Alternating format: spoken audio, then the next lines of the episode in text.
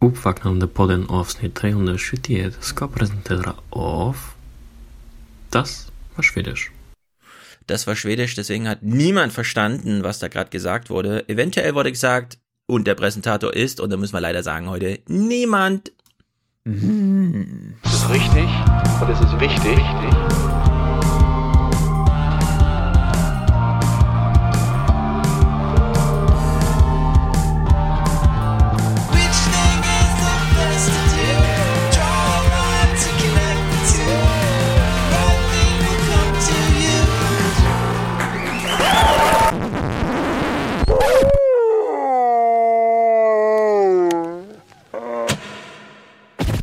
kann wohl sagen, es war ein schmutziger Wahlkampf und es wurde mit harten Bandagen gekämpft. Haben die populistischen Töne der Likud-Partei bei den Wählern Eindruck hinterlassen? Benjamin Netanyahu wird offenbar israelischer Ministerpräsident bleiben. Auch wenn das amtliche Endergebnis der Parlamentswahl immer noch nicht feststeht, liegt das rechte Lager mitsamt der Likud-Partei Netanyahus vorn. Netanyahus angestrebte Koalition wäre politisch noch weiter rechts angesiedelt als die bisherige Regierung. Ich hätte gerne Benny Gantz als Regierungschef gesehen. Ich bin enttäuscht. Jetzt kriegen wir Rechte und Orthodoxe. Die neuen Partner, die neuen alten Partner von Benjamin Netanyahu fahren ja einen relativ restrikten Kurs, wenn es um die Palästinenserfrage geht. Das sind äh, politische Vertreter, die sich für eine Annexion der Palästinensergebiete teilweise aussprechen, die sich auch schon rassistisch geäußert haben. Netanyahu hatte leichtes Spiel, im rechten Lager Stimmen zu holen. Doch für seinen Machterhalt nimmt er auch radikale und antidemokratische Parteien als Partner in Kauf. Es wird also nicht zu erwarten sein, dass sich an der momentanen Siedlungspolitik etwas ändert. Ganz im Gegenteil.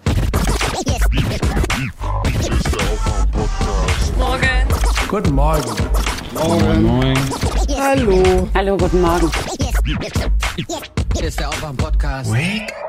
Ich bin so glücklich. Ich habe die ganze Nacht nicht geschlafen, um die Ergebnisse zu erfahren. Wir haben den besten Premier von allen in der ganzen Welt. Wake up and clear your brain. Time to listen to what people are saying.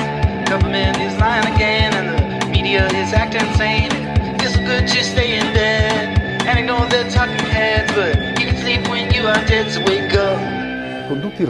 Das respektlose und aggressive Verhalten des Herrn Assange sowie die feindlichen und drohenden Äußerungen gegenüber Ecuador seitens der mit ihm verbundenen Organisation haben zu diesem Entschluss geführt. Aus den USA hieß es heute, man wolle Assange wegen Verschwörung zum Angriff auf Regierungscomputer anklagen. Die maximale Haftstrafe dafür wären fünf Jahre. Schweine. Ich finde es einen ungehörigen Akt. Ein Angriff. Wieso? auf wieso? die freie Der, Welt. der, nein, der Julian, das ist ein Terrorist Dann gibt es ähm, einen Terror von Transparenz und Öffentlichkeit. und das kann das Empire nicht hinnehmen. Ja, ich habe bei Fefe nachgelesen, Ecuador hat, oh Wunder, gerade eine 4 Milliarden äh, Staatsgeld-Unterstützungsspritze vom IWF oder Weltbank oder von irgendwem gekriegt. Das ist Gestern, vorgestern, Ja, vor zwei Tagen vorher. vor zwei Tagen, mhm, na gut. Aber die ecuadorianisch, ecuadorianische Regierung hat wohl noch in einer editorischen Notiz angefügt, wir übergeben äh, Julian an England nur, solange sich England bereit, sofern sich England bereit erklärt, nicht an ein Land auszuliefern, in dem die Todesstrafe angewandt wird. Ja. Nee, wo ihm Folter oder Todesstrafe drohen würde. Folter oder Todesstrafe.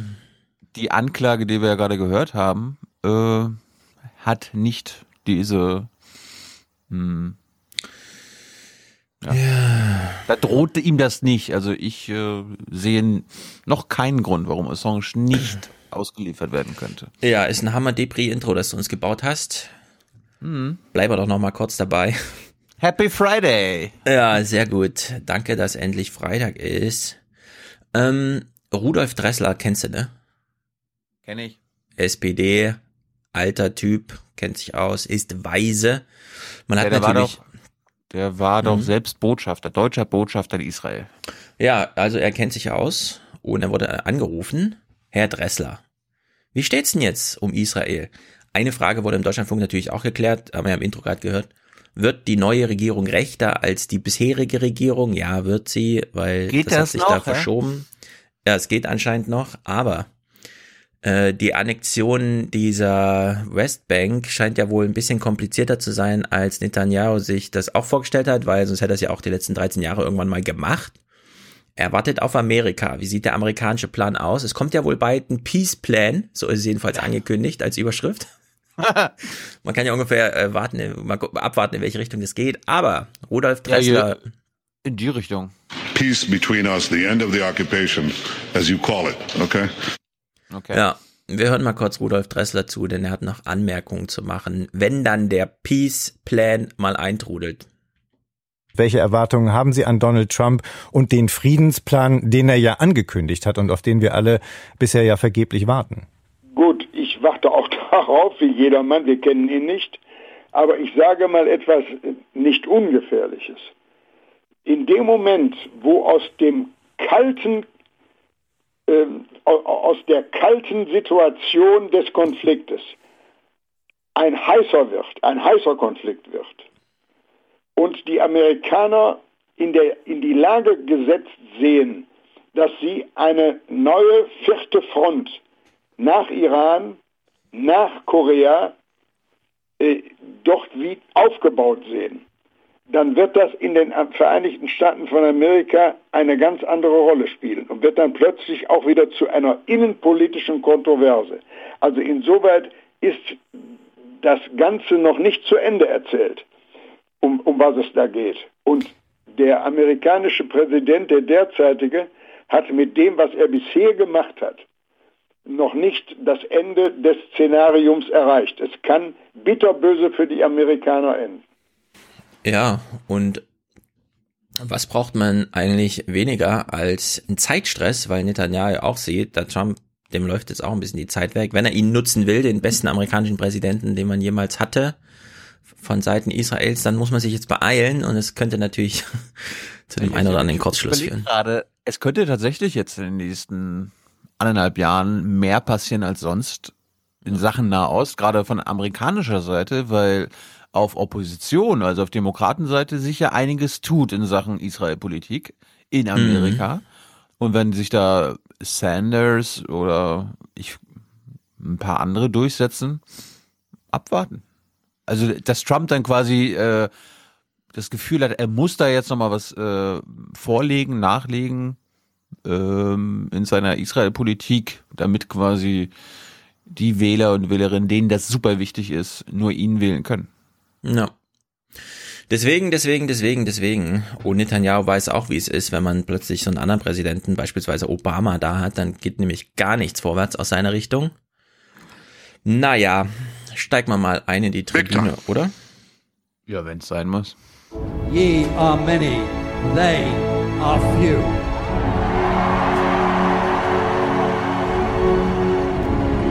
Willkommen im 1% Club. Ich bin dagegen, dass es hier alles den Bach runtergeht. Ganz einfach. Und wir müssen handeln, sonst funktioniert das hier nicht mehr. Hm, darum nochmal der Hinweis, ja, von der Nacht auf Samstag auf Sonntag. 4.55 Uhr, wenn ihr gerade aufsteht, ja, weil ihr mh, Frühstück essen wollt mit Ja, äh, da werden die Erklärungen dünne, aber Ja. gut, wer steht schon mal? Oder, oder ihr kommt halt gerade aus der Disco, ja, vom Feiern oder Omas Geburtstag und Ja. Apropos, weil wir haben ja gerade diese junge Dame gehört, die anscheinend wegen Klima jetzt auch auf die Tube drücken will. Sie hat die neueste Botschaft aus dem Verkehrsministerium noch nicht vernommen. Ich werde fälschlicherweise immer dargestellt als der Automobilminister Deutschlands. Ich möchte aber beweisen durch meine politischen Entscheidungen und durch unsere politischen Konzepte, dass ich auch der Fahrradminister Deutschlands bin. Die Welt ist gerettet. Gut, wir haben halt, wir haben halt keine Präsentatoren, das ist natürlich schade, aber wir haben einen Produzenten, Marc. Aufwachen mit dem ängstlichen Soziologen und dem betroffenen Journalisten. Warte mal, das habe ich doch das letzte Mal schon vorgelesen. Wiederholen wir uns hier gerade? Kann sein. Oder hat's nochmal geschickt? Je nachdem. Könnte sein, dass es gedoppelt gemoppelt ist oder ich doppelt mobble jetzt. Also 73, 53, wem das bekannt vorkommt, ist vielleicht von Dienstag. Danke, Angela Merkel. Ja, Marc schickt 50 ohne Kommentar und Kai auch. Beziehungsweise Kai und Francesca. Ohne Kommentar. Ist erstaunlich. Ja, das waren unsere Produzenten heute. 33, 33 von Koray. Alles Gute für euch. Warte mal, Koray, hast du mich da nicht auch schon korrigiert beim letzten Mal? Nein. Nee, okay. Ich weiß ja nicht, wie sie sich schreibt oder er. K-O-R-A-Y. Vielen Dank, ihr zwei. Alles Gute für euch. Sehr gut. Okay, ich glaube, ich wiederhole mich hier nicht und so. Armin, 30, Unterstützung für Vordenker Schulz, Kinderreporter Jung, Professor Jessen und die oft vergessene KI Alexa. Alexa, stopp. Und er hat den Stoppbefehl gleich mit reingeschrieben, damit ich ihn auch wirklich vorlese. Sehr gut. Das ist gut für Deutschland, sage ich dazu nur. Ja, ich mach's ja mit meiner ALEXA so, dass ich sie tatsächlich nur anhabe, wenn wir podcasten. Also ich habe hier unten so einen Fußschalter dafür. Denn wir werden abgehört alle, ne? Habt ihr jetzt alle mitbekommen? Große Verwunderung im Internet. Was? Man wird tatsächlich abgehört. Da hören Menschen zu auf der anderen Seite. Ja. da hören Menschen zu. Allerdings hören uns hier auch gerade Menschen zu, deswegen kann man es in dem Moment ruhig laufen lassen. Gut, Danny. Das hm? läuft. Ja, das läuft. Danny schickt uns 30. Mail mit kurzer Info geht ans Stefan Mailkonto. Ja, dann äh, kommen wir da Dienstag drauf zurück. Mhm. Habe ich jetzt Apropos leider kurz an Stefan. Die Intro-Intros bitte an Tilo.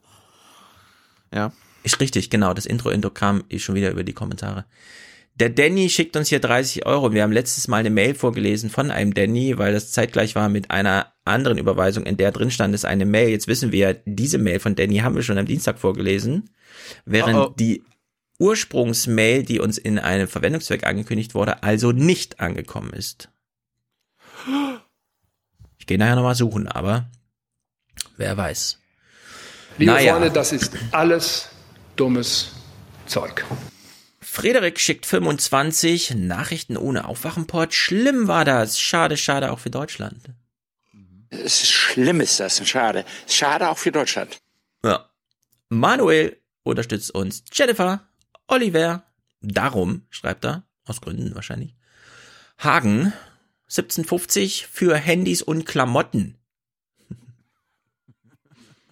äh, es kommen die Ausländer hier rein, machen die Hand auf und kriegen Handy, kriegen Klamotten und ihr, Kuckuck, das kann nicht sein so. Es ist äh, eine glatte Lüge.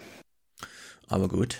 Hagen, genau, Handys und Klamotten. Dario, alles Gute aus München. Oh, da kennen wir ja auch einige, ne? Das ist respektlos. Das ist respektlos und unverschämt. Unverschämt, respektlos und polemisch. Willkommen im Aufwach-Podcast. Ja. Holger schreibt, siehe Mail. Okay, ich gehe ins Mailprogramm und suche nach Holger. Ich erinnere dich nochmal an den Artikel 1. Möchte vielleicht in diesem Zusammenhang mal daran erinnern, an Artikel 1 des Grundgesetzes. Da heißt, die Würde des Menschen ist unantastbar. Den vergesse ich nie. Herr Rummenigge. Also Holger hat eine Mail geschrieben, in der steht, 1-10, also 1, 10, 1 von 10. Oh, die ist sehr lang. Ich, ich, ich lese mal an. Meine Jahresausschüttung VG Wort Wissenschaft. Uh, 17,03 Euro. Aha, VG Wort. Ich bin übrigens nicht bei der VG Wort. Ich habe gelesen, mir geht, entgeht da sehr viel Geld. Also mittlerweile weniger, aber wohl viel. Naja, Fachzeitschriften sind ja. automatisch mau. Mhm. Für alle Printtexte 2017 sehr gerne für eure Arbeit, falls am Montag, 15.04. am Montag, mhm, die Urheberrechtslinie, äh, Rechtslinie, Urheberrechtslinie den EU-Rat passiert, gibt's zwei Jahre wohl nur noch die Hälfte. Sorry. Denn von den Ja-Sager-Urhebern kaum beachtet Artikel 16 besagt, dass die Urheber künftig mit den Total Buyout-Verwertern die Einnahmen der Verwertungsgesellschaften teilen dürfen, sollen, Schrägstrich dazwischen. Meiner Ansicht nach ist das Haupttre ist der Haupttreiber für die Lobbyarbeit der Verlage. Alles andere dürften Nebelkerze gewesen sein. Ja, also Artikel 16 ist natürlich äh, relevant für alle, die in diesem VG-Wort irgendwie Zweitverwertungsding drin sind. Allerdings, mh, mm, ich finde, also total, diese Total Buyout-Verträge sind natürlich totaler Quatsch. Ich habe auch schon mal einen unterschrieben, aber bei der NZZ, da war es mir egal. Und ansonsten, dass man diese Einnahmen von VG Wort teilt mit dem Verleger, finde ich ehrlich gesagt, die Kritik habe ich noch nicht so ganz verstanden, weil die Verleger publizieren ja auch dein Zeug. Also die stellen ja auch einen erheblichen Teil von Infrastruktur, so dass man gelesen wird. Warum sollte man jetzt? Ja, aber die haben das ja nicht geschrieben und ich habe immer so VG-Wort verstanden, dass du der Urheber dieser Worte bist. Und der naja, ja der also du kriegst ja ein Honorar für deinen Text, ne? Hm. So, VG Wort ist also eine Zweitverwertung im Sinne von wurde angeklickt, wurde gelesen, aber wer stellt denn die Möglichkeiten zur Verfügung, dass angeklickt und gelesen wird? Das sind doch nun mal die großen Verlage mit ihren Webpräsenzen, auf denen alle präsent sein wollen, weil alle finden es geil, bei Zeit.de zu publizieren und eben nicht auf dem eigenen Blog und so. Und warum sollte man die ja, ja, aber es sind in dem Fall dann nicht die Urheber, aber auch Mitermöglicher äh, von dieser Lesemöglichkeit. Du kennst es doch, du kennst es doch selber. Es gibt da genug Verlage, die dann mhm. sagen, ey, mach da, mach da für uns einen Text. Du bekommst kein Geld, aber dafür die Plattform. Genau, ja, aber da dann bekommen die kein Geld, aber dann wenigstens von der VG Wort am Ende des Jahres. Genau, deswegen bin ich auch völlig dafür, auf Total Buyout zu verzichten und ordentliche Honorare zu zahlen. Aber bei dieser VG Wort Zweitdrittvergütung über Kulturabgabe, die man irgendwie bezahlt, wenn man sich ein neues iPad kauft und so weiter, ja. Da habe ich das Argument, also ich finde es natürlich sympathisch, den Urban zu sagen, ihr kriegt einfach mehr Geld oder gleich alles, aber das sozusagen sachdienliche strukturelle Argument, warum man die Verlage da jetzt völlig rausnimmt, obwohl die auch mit ermöglichen, dass man gelesen wird und eben ja, Klicks passieren. Das habe ich so nicht ganz verstanden, deswegen, aber beim Urheberrecht liege ich ja eh auf Kreuz mit allem hier im Forum und so weiter. Jawohl. Mir dann auch egal. Entweder bist du, bist du völlig aus der Zeit gefallen oder uns allen voraus.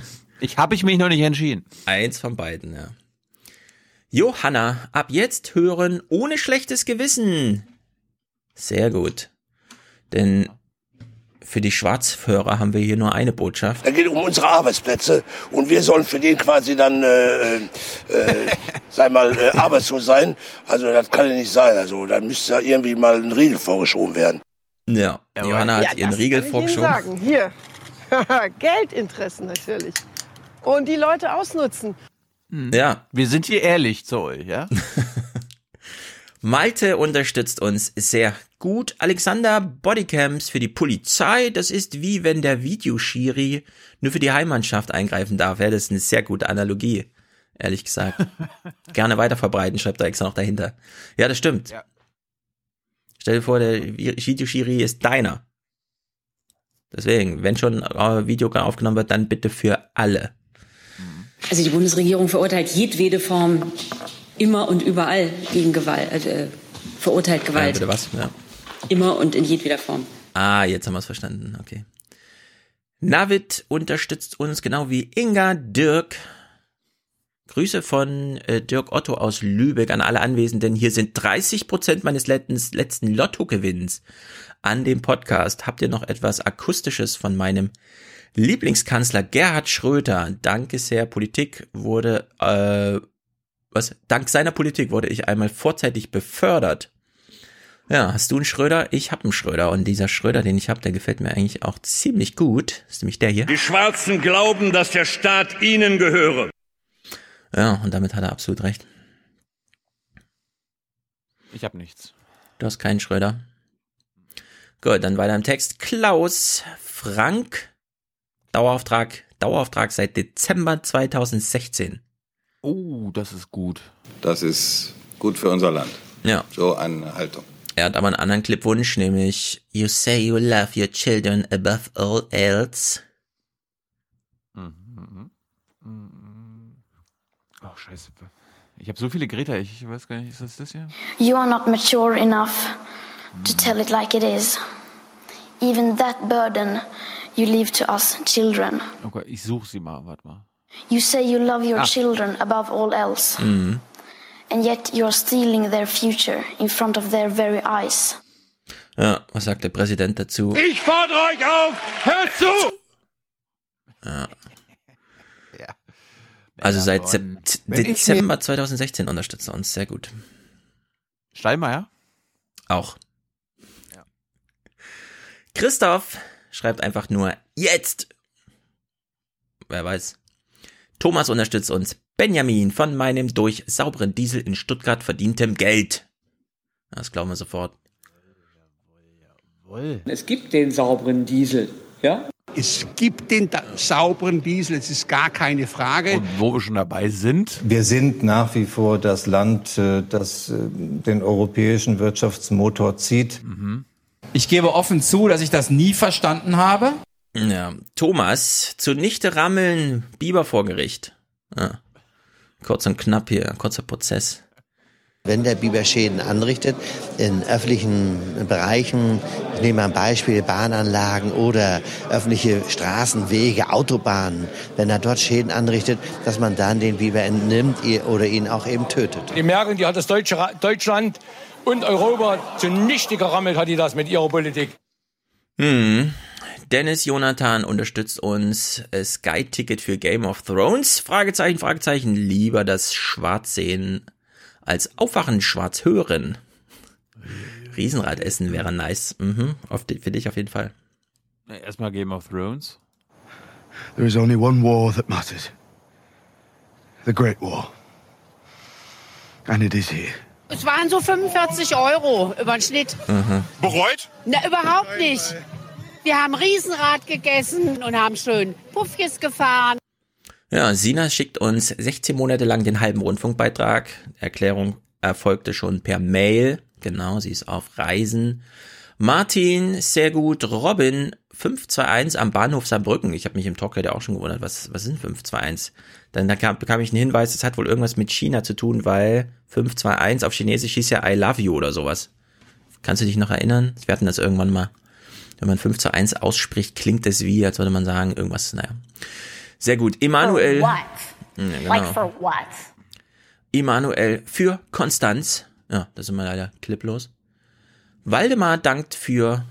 Hm? Ist das nicht in Deutschland oder ist das in der Schweiz? Konstanz ist noch in Deutschland. Na dann. Für Deutschland! Ja. Ist ja, ist ja auch unsere schöne Heimat, ne? Für Richtig. unsere schöne Heimat. Ja. Waldemar, danke für eure, eure Informationsqualität. Kirsten, Monatsbeitrag statt eines Kaffees am Bahnhof wirkt, weckt definitiv besser, ganz genau. Stefan, ebenso ein Dauerauftrag von einem glücklichen Hörer. Bitte keine Erwähnung im Podcast, okay. Einfach nehmen, danke. ja, Marek, weil es so schön ist, ab jetzt zweimal pro Monat. Katja unterstützt uns. Cedric, immer schön an Nachhaltigkeit denken. Stimmt. Florian, der macht's kompliziert. Hier steht ähm, Aufwachen 3% oder irgendwas. Jedenfalls steht da wieder nur ein Punkt. Danke, liebe Banken. Max Jakob Ost, Euro von meiner Familie, Familienpodcast, erzähle meiner Frau oft, wie ich, was ich bei euch gehört habe. Okay, also hier sind wieder lauter Leerzeichen und so drin, keine Ahnung, was es bedeutet, aber Florian nutzt den macht einen Familienpodcast draus, indem er einfach seiner Frau erzählt, was er bei uns hört. Das finde ich ziemlich gut, weil ich erzähle meiner Frau auch mal, was ich hier erzähle. Aber, du, Aber sie interessiert sich Max nicht dafür. Jakob geredet? Ja, also ich lese mal vor. Florian schreibt, Aufwachen, Doppelpunkt, drei Leerzeichen, Punkt, Max Jakob Ost, Punkt, Euro von meiner Familie, Familienpodcast, erzähle meiner Frau oft, was ich bei euch gehört habe. Ist das alles verwirrend? Ja. Auf jeden Fall. Thomas, Dauerauftrag für Deutschland gegen Werbung. Mhm. Moment, Moment, Moment. Deutschland, Deutschland, Deutschland. Für Deutschland! Für Deutschland. Hm. Für Deutschland! Für Deutschland!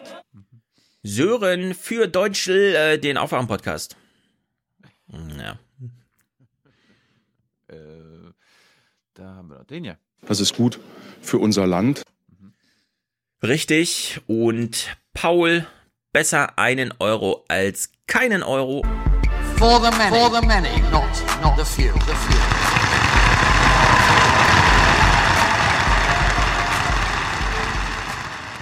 Ich finde es äh, richtig und wichtig. Und deshalb äh, ist es richtig und es ist wichtig. Äh, auch deswegen ist das richtig und wichtig. Das ist, denke ich, richtig und wichtig. Ähm, richtig und wichtig ist nur, dass ähm, der Sachverhalt umfänglich aufgeklärt wird. Und deshalb war es wichtig und richtig. Mhm. Damit haben wir jetzt So Wahrheit und Klarheit. und wissen Bescheid. Okay. Was ist Wahrheit und was ist Propaganda? Ey, das weiß ich auch Also- nicht. Ich würde ja sagen, wir machen am Sonntag dann mal einen Thread im Forum. Ja. Oder ihr könnt uns einfach mal irgendwie anders erreichen. wir haben ja anderthalb Jahre nicht so viel über die Sendung und den Piloten sagen können. Ja. Aber wenn er dann draußen ist, können wir ja Dienstag mal so eine kleine Antwortrunde machen, basierend auf den Fragen unserer Hörer und Hörerinnen zu Mhm. der Sendung. Also fragt uns alles, was ihr wollt und wir fassen das dann mal am Dienstag zusammen. Falls ihr Stefan Fragen ist- habt, genau. Stefan, Stefan ist ja ein Transparenzterrorist und äh, ich mache da gerne mit. Und falls ihr keine Fragen habt. Und wir haben entschieden, wir machen dazu nichts. Nein, ihr habt natürlich Fragen, denn es wird, äh, eine Kritik wird es nicht geben, diese. Das war mal wieder ein richtiger Abend für uns Ältere im ZDF gestern. Ja, es wird für das ZDF erstaunlich, dass sehr viele Ja. junge Menschen auch mal zugucken. Ja, aber das war offenbar am Ende das Problem, ne? Ja, was soll ich dir jetzt dazu sagen? Scheiße gelaufen. Ich hätte das äh, jetzt anders machen sollen. Wir, Ja. hätten, wir hätten viel mehr Rentner einladen sollen, Themen besprechen sollen. Richtig, wir haben es nicht auf die Alten genug getrimmt. Ähm, allerdings will ich noch mal kurz bei Martin Schulz bleiben, denn ich habe jetzt jung und naiv heute Morgen die Clips, die ich mir äh, markiert habe, noch mal rausgesucht und da waren doch ein paar witzige dabei, zum Beispiel. Ja, nur kurz angespielt, ob wir die als Evergreen auf unsere Tasten holen, können wir dann gucken. Brüssel. Ich fand es wirklich erstaunlich, wie Martin Schulz sich über Brüssel äußert als ehemaliger Präsident des Europäischen Parlaments. Was ich mir vom ersten Tag an selbst verboten habe, war zu glauben, dass diese Welt der Minister und Hohen Räte die wirkliche Welt ist. Die wirkliche Welt ist die der Alltagsprobleme. Das da in, in Brüssel und Straßburg, das ist die Ausnahme und nicht die Realität. Wo kommt er bitte her? Kommt er, kommt er aus, der, aus dem Jenseits irgendwie, aus der Nichtrealität? Kommt er aus einem virtuellem? Der kann er nicht so seine Politik verklären. Ja, das war da nicht wirklich echt. Das war halt Brüssel. Keine Ahnung. Ich habe mich immer davor gehütet, das als Realität anzusehen. Das war das Raumschiff. Ja, also wie ist denn das gemeint? Ich verstehe das irgendwie nicht. Zweitens, finde ich auch witzig. Großes Thema Macron. Macron will irgendwas mit Steuern, so weit, dass er uns schon hier reinpresst in seine Urheberrechtsreform. Stellt sich raus, Martin Schulz verklärt völlig, ja, wie CDU und SPD zu Macrons Ideen stehen. Steuerpolitik. Ne, große Konzerne zahlen in Europa keine Steuern. Warum? Sie machen so Gewinne in Europa, können aber irgendwie ihr Geld immer dahin bringen, wo der niedrigste Steuersatz ist. Ich bin der Meinung, Europa braucht eine gemeinsame Steuerpolitik und der Macron sagt, Europa braucht einen europäischen Finanzminister, der am Ende auch durchsetzt, dass die Konzerne überall ihre Steuern zahlen. Bin ich 100% seiner Meinung. Wer ist dagegen? Angela Merkel. Ja, und wer ist noch dagegen? Olaf Scholz. also ich weiß jetzt nicht genau, Martin. Er glaubt, er meint das glaube ich ernst mit diesem in Brüssel, das ist keine Realität, das ist einfach nur. Naja, wir haben ja noch Ja, ja. einen Superstar abzufeiern. Er, nee, aber er in der Mhm. SPD ist dagegen, nee, ist dafür, aber Nur In global. der SPD in der Bundesregierung kann nicht dafür sein. Ja, genau. Also es ist völlig verwirrend. Jedenfalls hat Olaf Scholz die Digitalsteuer, wie man ja auch immer die Frankreich jetzt auf eigene Faust macht, hier verhindert mit dem Argument, europäisch reicht nicht, wir müssen es gleich global machen, was im Grunde bedeutet, es passiert nie.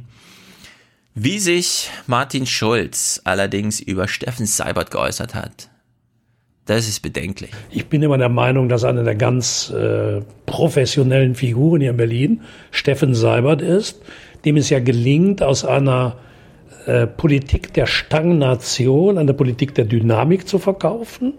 Also dem Mann begegne ich mit größtem Respekt, das ist ein echter Profi. Ja, das ist natürlich dieses Diese, ganz Politik, verkappte. diese Kritik äh, ist ja nun nicht neu. Ja, ich finde es erstaunlich, weil ich glaube, er ist der Meinung, er wurde im Grunde von Seibert in die Knie gezwungen. Seibert hat diese Fernsehduelle organisiert. Ja, am Ende waren das Seiberts da- Ideen. Lieber Martin, da war es leider schon zu spät. Also Ja.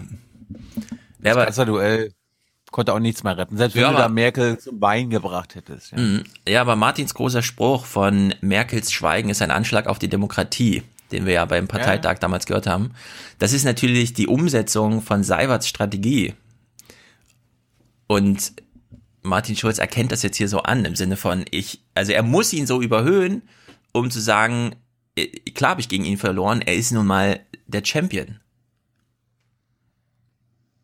Und dann haben wir halt so ein komisches so eine Gesprächssituation, in der er dann so völlig äh, verbissener nochmal so ein Megalob an seinen Meister Steffen Seibert rausschickt. Das ist doch ganz offensichtlich. Ja. Gut.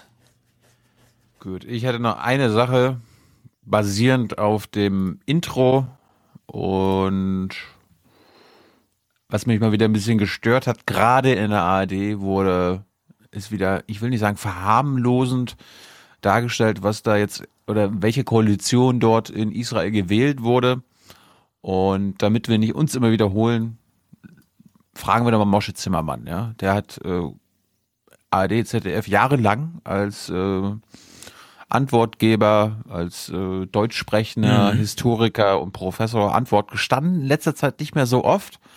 Darum war ich ja auch bei ihm und wir hören uns so mal an, was wir da jetzt für eine Regierung haben und wir behalten im Hinterkopf, diese Regierung, die jetzt neu gewählt wurde, ist noch rechter als die, von der er jetzt redet.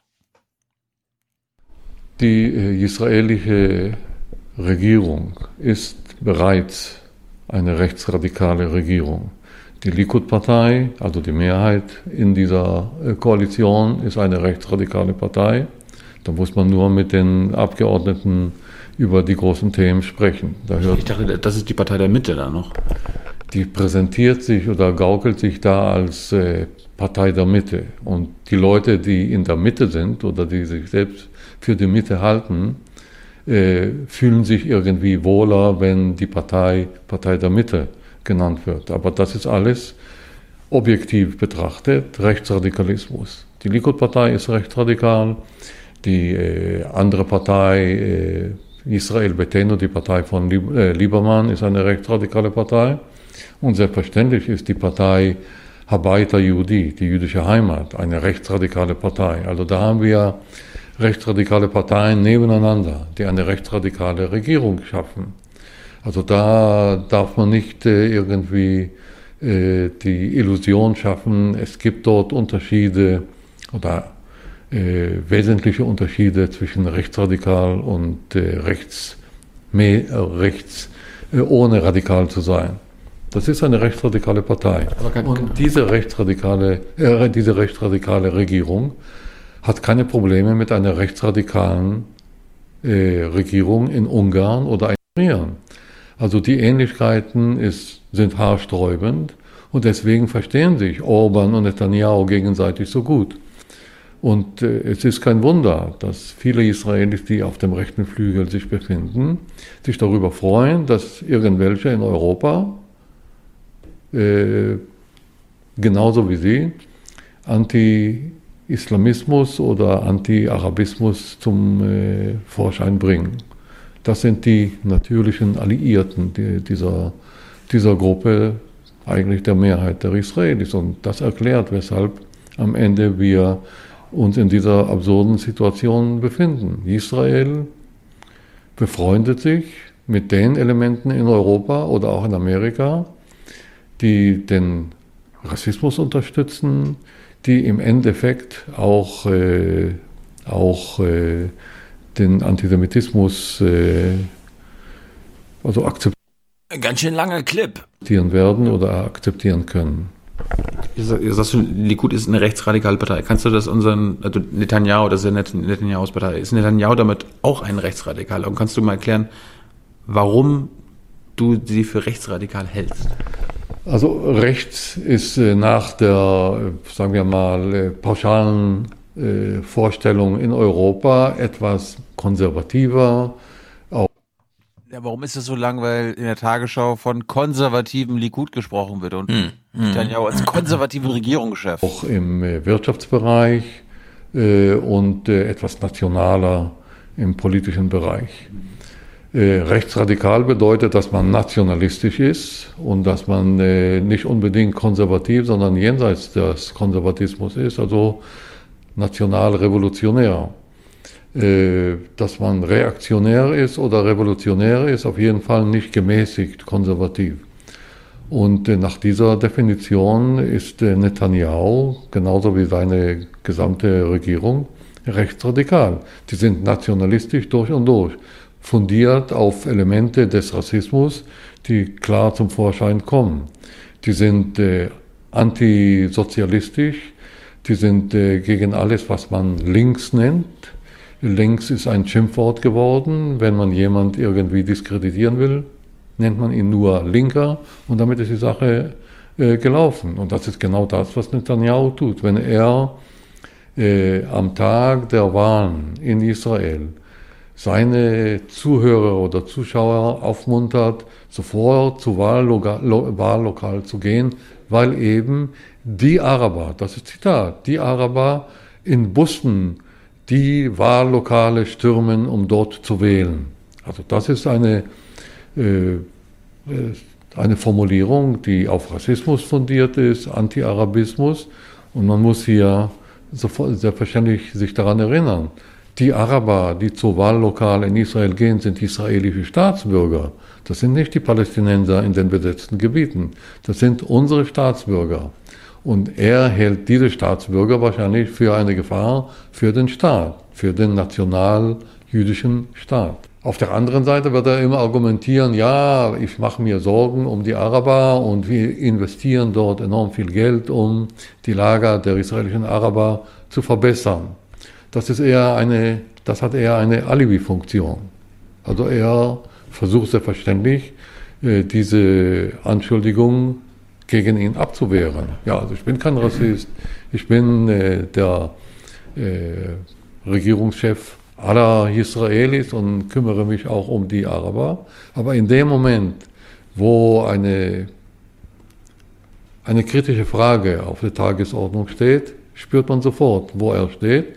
Und äh, wenn er weiter in einer Regierung sitzt, wo eine Partei, die israelische Heimat, also meine Heimat, äh, Habaita Yehudi, die jüdische Heimat, wo eine Partei ganz offen für die Annexion des Gesamtgebietes Palästina plädiert, wo sie auch äh, davon ausgeht, dass nach der Annexion nach der Annektierung äh, Palästinas oder Judäa und Samaria die Palästinenser dort keine gleichen Rechte haben werden mit den anderen Israelis, dann wissen wir Bescheid, wo wir stehen. Und wenn man das nicht Rechtsradikalismus nennen darf, weiß ich nicht, was Rechtsradikalismus ist.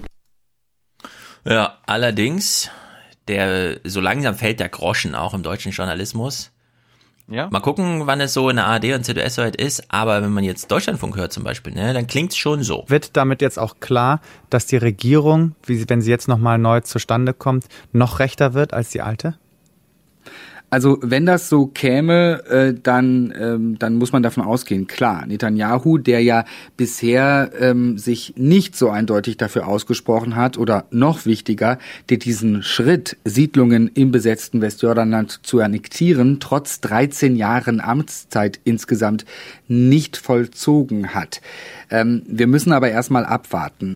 Ja, also von konservativ ist ja schon nicht mehr die Rede, sondern wird schon von einer rechten und jetzt noch rechteren Regierung gesprochen.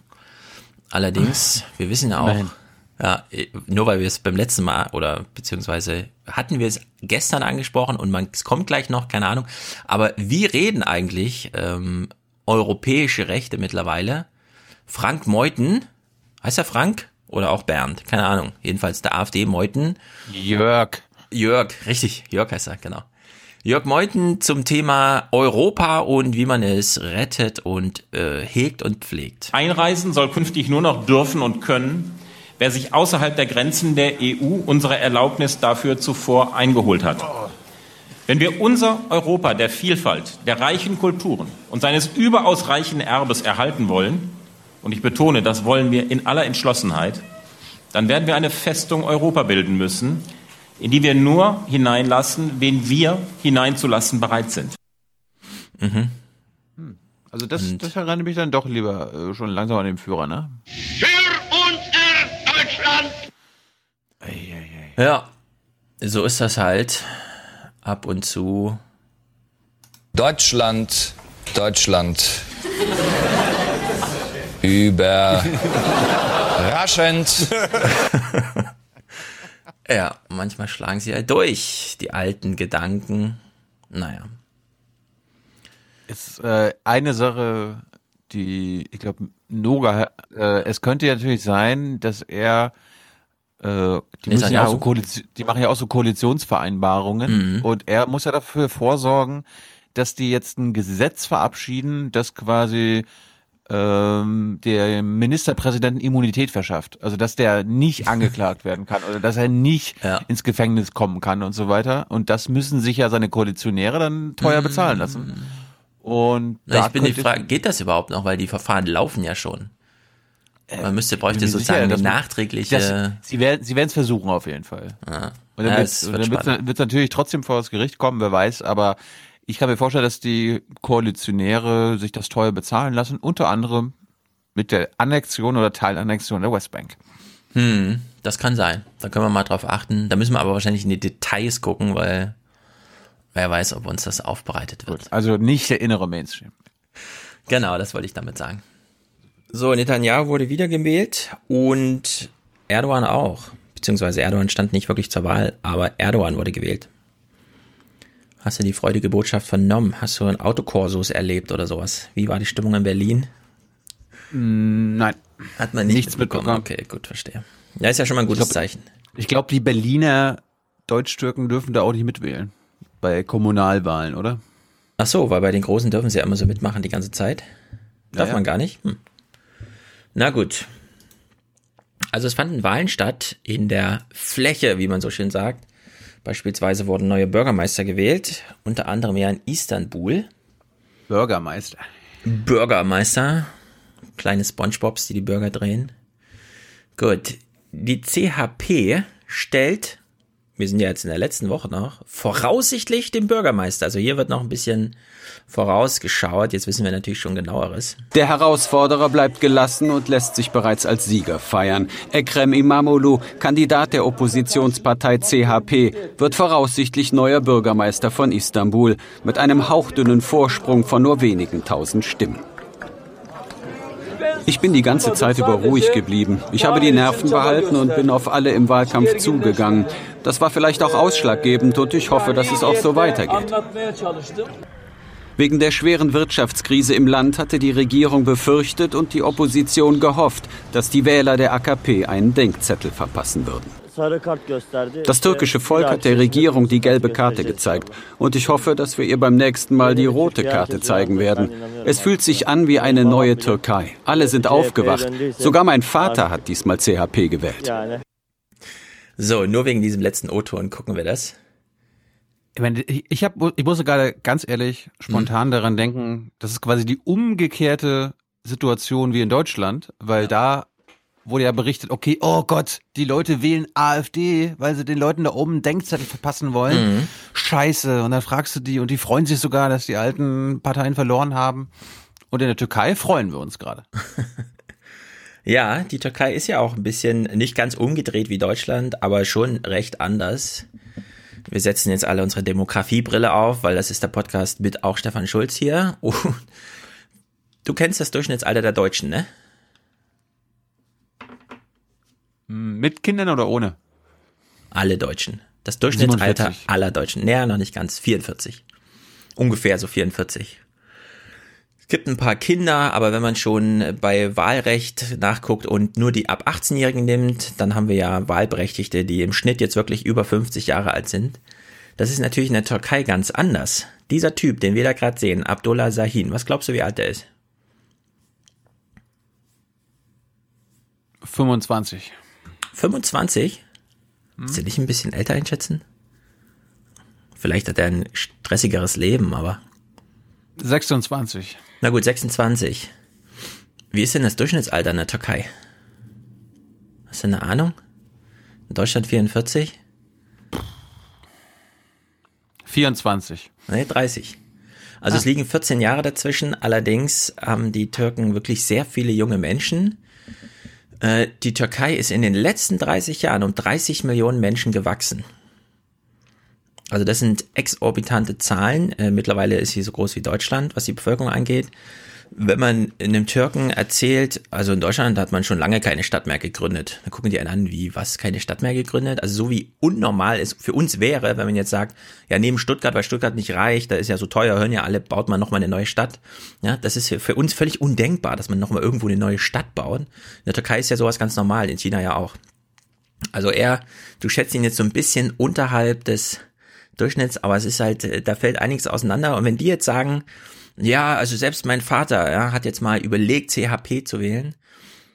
In Deutschland käme man ja vielleicht auch mal dazu, dass man so, ja, so meine Mutter wählt jetzt nicht mehr CDU, ich habe sie soweit gekriegt, ja. Aber diese Kinder, die sowas sagen, die gibt's in Deutschland einfach nicht, sondern es gibt nur noch diese Eltern und deswegen sagt ihnen auch keiner, was Sache ist. Und deswegen wählen die halt alle CDU, ja. Also da ist ein ganz.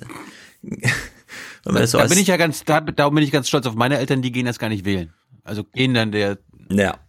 geben der Union dann keine Stimme. Ja alle Kommentare dazu direkt an Tilo.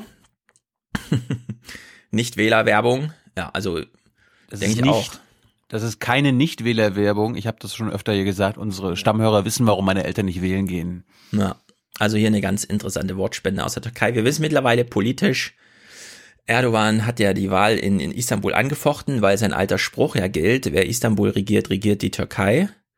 Und dann hat die Wahlkommission gesagt, naja, wir können so ein paar Stimmen, wenn du willst, nochmal auszählen lassen. Und dann hat Erdogan gesagt, nee, ich will, dass die Wahl wiederholt wird. Und jetzt ist es ein offener Streit. Sehen wir dann nächste Woche, wie das ausgeht. Oder sofern es ausgeht, ob es ausgeht. Naja, daran angebunden, Japan. Apropos Demografie. Japan war bei uns in den Nachrichten. Japan braucht dringend mehr ausländische Arbeitskräfte, will aber kein Einwanderungsland werden. So gelten mhm. von heute an zwei neue Visatypen für Gastarbeiter. Das erste soll Ausländer mit einfachen Japanisch- und Jobkenntnissen anlocken. Bis zu fünf Jahre dürfen sie ins Land, ihre Familien aber nicht mitnehmen. Der zweite Visatyp gilt für Ausländer mit höherer Bildung und mehr Arbeitserfahrung. Mit Perspektive auf eine längerfristige Arbeitserlaubnis dürfen sie ihre Familien mitbringen. Mhm. Jetzt frage ich mich, ob die, hat das ZDF, die heute Redaktion, das zu einem Gastarbeiterprogramm gemacht? Oder nennen die Japaner das ein Gastarbeiterprogramm? Weil ich hatte so mitbekommen, dass wir das in der heutigen Medienlandschaft nicht mehr sagen. Gastarbeiter, das war ja auch damals so die Türken, ja. ne? Die, ihr könnt kommen, für uns arbeiten, aber dann geht ihr auch wieder. Bitte mhm. sofort gehen. Oder ist das, ist das sogar eine bewusste weil sehr korrekte. Äh, das ist eine sehr gute Frage. Ich kann dir sagen, für die Japaner wäre das ein zivilisatorischer Fortschritt, wenn sie das überhaupt Gastarbeiterprogramm nennen würden. Denn für die gilt, ist das immer noch so, wie soll man sagen? Also ganz lange galt zum Beispiel, gab es so ein Arbeitsprogramm, das war einfach als, nee, da kommen Wissenschaftler. Die sind hier, die machen Forschung, die gehen dann auch wieder. Das ist ein Forschungsaufenthalt, ja. Die unterstützen uns nicht bei irgendwas, das sind Forschungsaufenthalte. Also man hat sich da immer rumgedruckst überhaupt das Eingeständnis, also es gingen sehr viele, und das ist jetzt für Japan so besonders, sehr viele wirkliche handgreifliche bis hin zu Schlägerei im Parlament äh, voraus, dass man überhaupt mal drauf kam, öffentlich zuzulassen, dass darüber diskutiert wird, dass es eventuell nicht reicht, Japan nur den Japanern zu überlassen, sondern dass man da noch Hilfe braucht. Was ich jetzt aber so interessant finde, sie hat ja am Anfang gesagt, Japan braucht Gastarbeiter. Also Japan braucht die so als Prämisse. Das ist so diese deutsche Sicht, ja. Also wir, wir brauchen irgendwas, ist doch klar, die brauchen halt, ja, die haben keine Kinder, die brauchen halt Zuwanderung. Zur Erhaltung des Status quo, hallo, du bist hier im ZDF. Genau, so. Ich habe mir jetzt so gedacht, in unserer Diskussion, die wir ja immer führen, du hast ja auch so, also du bist ja nicht ganz so ein Fan von Wachstumslogiken. Und hast ja dazu ich, auch Gespräche geführt. Nein, ich, ich habe nichts gegen Wachstum an sich, ich habe was mhm. gegen den Zwang, den Wachstumszwang. Ja, also dann bei Japan könnte man jetzt sagen, nee, die brauchen nicht Zuwanderung, sondern die brauchen jetzt ein Konzept, wie sie mit Schrumpfung umgehen. Weil die Schrumpfung ist unausweichlich. Japan braucht jetzt äh, die Hilfe der Welt für die Entwicklung von Konzepten, wie man mit schrumpfender, wir haben es ja gehört, ne, da laufen jetzt wieder Wölfe und Bären rum und so, wo früher noch Vorstädte waren. Japan braucht jetzt ein Konzept für Schrumpfung, damit Deutschland davon lernen kann später weil die japanische äh, Bevölkerung ist ja schon eingetaktet auf, noch sind es 120 Millionen, irgendwann sind es ah. 80 Millionen, man weiß aber nicht genau, schon zur Jahrhundertmitte oder erst zum Jahrhundertende. Das ist noch die Frage, ja, aber nicht, das heißt, ist alles geregelt. Wir haben glücklicherweise unser Demografieproblem outgesourced an Japan. Nee, Weil wir haben es leider nicht, wir haben es leider nicht outgesourced, sondern wir haben, wir sind nicht die Pioniere. Aber trotzdem bleibt es am Ende unser Problem. Also wir haben nichts davon, dass das in Japan auch passiert. Wir können nur davon lernen. Wie wir beispielsweise gelernt haben, wenn Erdbeben und Atomreaktoren zusammentreffen, dann steigen wir lieber aus der Technik aus. Ja, das haben wir auch von Japan gelernt. Irgendwo muss es ein Vorbild geben. Und in dieser Demografiefrage können wir wirklich von Japan lernen, weil Japan ein bisschen größer als Deutschland, aber eben genauso alt und auch so man beruht sich, ruht sich völlig aus auf so einer, wir sind ja die, die die geile Technik haben und sowas, ja. Und da kann man, also da gibt es sehr viel Parallelen, auch wenn das quasi auf der Rückseite des Mondes ist, kulturell und so.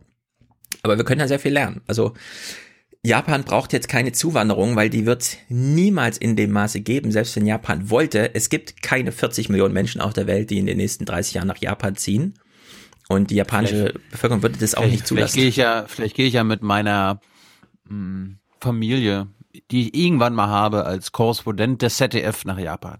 Ja, also Japan hatte letztes Jahr, ich hatte das im Talkradio mal genannt, man kann, man kann die japanische Staatsbürgerschaft erringen. Und es sind tatsächlich pro Jahr auch ungefähr 10.000 Menschen, die diese Hürde nehmen. Also 10.000, ja. Wir reden ja quasi von nichts. Es gibt keine japanische Einbürgerung.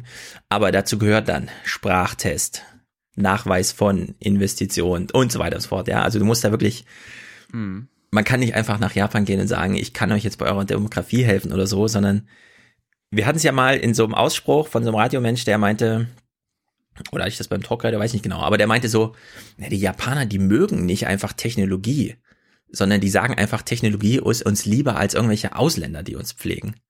Ja, das ist ja das Kalkül. Also die werden, da wird es keine Zuwanderung geben. Und ich würde auch sagen, äh, liebes CDF, dass die Formulierung ist nicht, Japan braucht Zuwanderung, sondern Japan braucht jetzt ein Konzept, wie es früher oder später die ganze Welt erfasst, aber Deutschland eben als zweites von den 200 Ländern, die es gibt. Und da könnte man ja, Ja, mal. oder- Ja, oder vielleicht sollte man von den ganzen Framing weg. Ja, genau, Dass man, das, bisschen dass man das ein bisschen neutraler betrachtet, ein Demografieproblem. Also als ob eine schrumpfende Gesellschaft an sich schlimm ist. Nein, es muss nicht schlimm sein. Genau, es muss nicht schlimm sein, aber es bedeutet halt auch was, ne? Es, hat auf, Also es der- zeigt auf es- jeden Fall irgendwelche Effekte.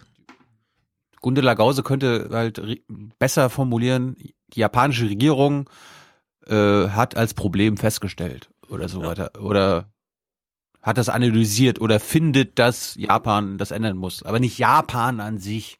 Ja, also ich würde auch ansetzen an äh, wirklich an der Prämisse. Also der rote Faden muss einfach ein anderer sein. Wenn wir auf Japan gucken, muss klar sein, ach ja, das ist dieses Land, das schrumpft seit 2013. Und dann muss uns das interessieren, weil uns Deutsche das auch irgendwann betrifft. Deutschland schrumpft ja schon in den Ländern, alles urbanisiert sich und zieht in die Städte. Das hinterlässt ja auch leere, also Gebiete für Wölfe, sagen wir mal so. und äh, da brauchen wir auch Konzepte. Insbesondere Wildschweine. Habe ich heute mal wieder gelernt. Ja, Wildschweine zum Beispiel. Die Wildschweine und Rehe kommen ja und fressen den Müll. Ja, die Wölfe richtig. gehen ja quasi nur den, den, dem Wild hinterher. Asoziale Viecher. Räumen nicht mal den Wald auf. Heute ist übrigens, heute ist übrigens Donnerstag bei uns, deswegen sage ich heute. Heute ist Projekttag in der Schule meiner Ältesten. Weißt du, was sie machen? Müll aufsammeln. Uh. Und danach ist Ostereiersuche. Wie, wie, Ja. wie die Seeadler, ja? Also Ja, wie Bald Eagle in Kalifornien. Mhm. Naja, so Projekttage lange erwartet werden. Also die Kinder sind da, oh, heute ist Projekttag, kein Ranzen, Rucksack und so. Dann geht man Müll sammeln. Irgendwo aber hat in Deutschland eine dritte Klasse, also sehr vergleichbar mit meinem Schicksal, eine Leiche gefunden. Woraufhin der Schulleiter gleich mal eine Mail an alle Eltern, beruhigen Sie sich, es ist einfach nur ein toter Mensch. Einfach nur ein toter Mensch. Machen Sie sich keine Sorgen, die Kinder haben es ganz gut verkraftet. Ja, also manchmal bringen sie tolle Erzählungen mit. Aber ich weiß nicht genau, wo das war, irgendwo in Norddeutschland oder so. Naja, gut. Japan, Türkei, das waren jetzt schon zwei Demografiethemen. Gucken wir doch mal nach Ostdeutschland. Wir sehen hier schon die ostdeutschen Ministerpräsidenten. Warte mal, das sind sieben Leute. Also, Wer weiß. auf. Äh, Kretschmer? Der Ga- links ist Hasselhoff? Kretschmer, dann ist Wojtke. Hasselhoff, waren alle schon bei Junge Naiv. Wojtke kommt bald zu Junge Naiv, Schwesig Mhm. will nicht zu Junge Naiv, Angela Merkel darf nicht zu Junge Naiv, Bodo Ramelow möchte gerne wieder zu Junge Naiv, Michael Müller bewirbt sich alleine schon bei uns, ob wir nicht nochmal wieder mit ihm reden wollen und den ganz außen rechts kenne ich nicht. Ja, das ist also jemand, der nicht dazugehört, weil es gibt ja nur, es gibt ja nicht sieben neue Bundesländer. Es gibt sechs, ne? Mit Berlin. Ja. Ja. Ja, also da steht halt noch jemand im Bild. Keine Ahnung, gucken wir mal rein. Die Kanzlerin Ist ja- war jedenfalls da. Ich finde es aber interessant, das ist mir als allererst aufgefallen, dass sie neben Bodo Ramelow steht. Also ich hätte immer so gedacht, da passt immer noch eine konservative äh, CDU-Kanzlerin auf, dass sie nicht direkt neben den linken Ministerpräsidenten stehen muss. Sie hat sich extra rot angezogen. Ich warte jetzt eigentlich nur auf Kalendersprüche von Manuela Schwesig. Ja, mal gucken. Hast du welche mitgebracht? Hast wir, hören das mal, wir hören das mal Klausi. Klausi Kleber. Heute versprechen. Warte mal, das war nicht ganz von Anfang. Ich springe nochmal zurück. So. Beschlossen wurden heute Versprechen. Nämlich eine Angleichung Also quasi Kalendersprüche, er trägt sie uns vor. der Lebensverhältnisse, Verbesserungen bei den Renten, digitaler Netzausbau und Ansiedlung von Bundesbehörden in den neuen Bundesländern. Soweit das Ergebnis Danke, auf politischen Höhen. Wir berichten vom wahren Leben in unserem Projekt ZDF In. ZDF In, das wahre Ja. Leben. Ja, für alle, die die Regionalmagazine nicht gucken. Ja, ich würde auch mal wieder sagen, liebes ZDF, das, Das ist ist, das ist doch ein Service von Klaus an dich. Hm. Du weigerst dich ja auch die Regionalmagazine, wo das wirkliche Leben stattfindet. richtig, genau. Zu Nur schauen. Du willst, du willst immer Ja. nur die, in die fiktive Welt von Klaus Kleber. in die fiktive Welt von Klaus Kleber will ich richtig. Wenn ich höre, dass, es, dass sie jetzt in die wahre, in den wahren Alltag gucken und den politischen, die politischen Höhen hinter sich lassen und das ZDF innen nennen, dann denke ich, dann überlege ich mir sofort, wie sah die Redaktionskonferenz vorher aus? Wieso machen die das? Haben die selber festgestellt, dass dieses ständige Bundesliga, äh, also Bundespolitik Champions League spielen Quatsch ist und dass man auch mal ein bisschen außerhalb von diesem engen Nein. Zirkel Berlin mal gucken kann, was da los sind ist? doch jetzt wieder Wahlen, Herr Schulz, und man muss ein bisschen so, ey, wir haben mal was gemacht. Und jeder von äh, den Hauptstadtjournalisten muss einen Beitrag machen in den nächsten Stimmt. sechs Monaten. Ja, stimmt. Ich frage mich jetzt gerade nur, ist ZDF In, ist das jetzt Gender? Mhm. Oder ist das jetzt so ein Titel ZDF in Malchin? ZDF in. Nee, das ist ZDF in das Äh, Gender. Wolf. Das ist aber ein Gender-Streifen, weil man. Ah. ZDF in. Die ZDF in. Ja. Die Prämisse, wenn man in den Osten guckt, was man macht, weil, wie du richtig sagst, das sind ja Wahlen. Was ist eigentlich die Prämisse? Ach, der Ossi ist wütend. Ja, der, der nervt, der nervt doch Klaus immer noch. Der nervt Klaus. Immer noch mit 20, 30 Jahren nach der Wende. Naja, also man fragt sich jetzt hier, wo kommt denn die Wut her? Woher diese Wut kommen kann, lässt sich auch in Weißwasser beobachten. Einst ist die Stadt stolz auf ihre florierende Glasindustrie und den Abbau der Kohle. Doch mit dem Ende der DDR fallen tausende Jobs in Glas und Kohle weg. Die Stadt schrumpft von fast 40.000 auf heute noch gut 16.000 Einwohner. Mit dem geplanten Kohleausstieg tun sich neue Befürchtungen auf. Wenn ich mich auf die Politik verlassen sollte, Ja, dieses Fiepsen, das ist so, wenn du nur einen Reporter in den Osten schickst und nicht einen Audiotechniker noch dazu, dann fiepst es so. bin ich ja verlassen. Den Helmut Kohl hat mir versprochen, nach der Wende zehn Jahre haben wir dasselbe Gehalt. Das haben wir bis heute nicht geschafft. Und jetzt versprechen sie mir einen Arbeitsplatz nach dem Ausstieg. Da habe ich so meine Zweifel. Ja. Ich meine, im Prinzip, wir haben das ja anhand des Brexits äh, hier mehrfach erläutert, äh, Trump-Wahl und so weiter Ja. und so fort. Am Ende sind es die wirtschaftlichen, die wirtschaftspolitischen Entscheidungen der letzten Jahrzehnte, warum die Leute äh, rechts, rechte, rechtsextreme wählen. Und da bin ich mir sicher, da bin ich mir jetzt sicher, dass das ZDF das auch aufzeigt, dass wir quasi, dass die Bundesregierung, die Bundespolitik in den letzten 20, 30 Jahren flächenmäßig Ja. eine asoziale, eine asoziale Politik betrieben hat. Für die Wirtschaft, für die Das Arbeitgeber, äh, ist gegen die. Arbeitnehmer. Ja. Also wir sind jetzt wieder da, wo wir eben schon waren. Wie sehen eigentlich Schrumpfungskonzepte aus? Also wie sieht eigentlich eine Wirtschaftspolitik aus für eine Stadt, die von, und ich wiederhole das nochmal, das wurde eben hier genannt, ja, die von 40.000 Einwohnern auf 16.000 geschrumpft ist. Also das, das sind Ausmaße, die kann man sich gar nicht vorstellen. Dafür gibt's auch keine Konzepte.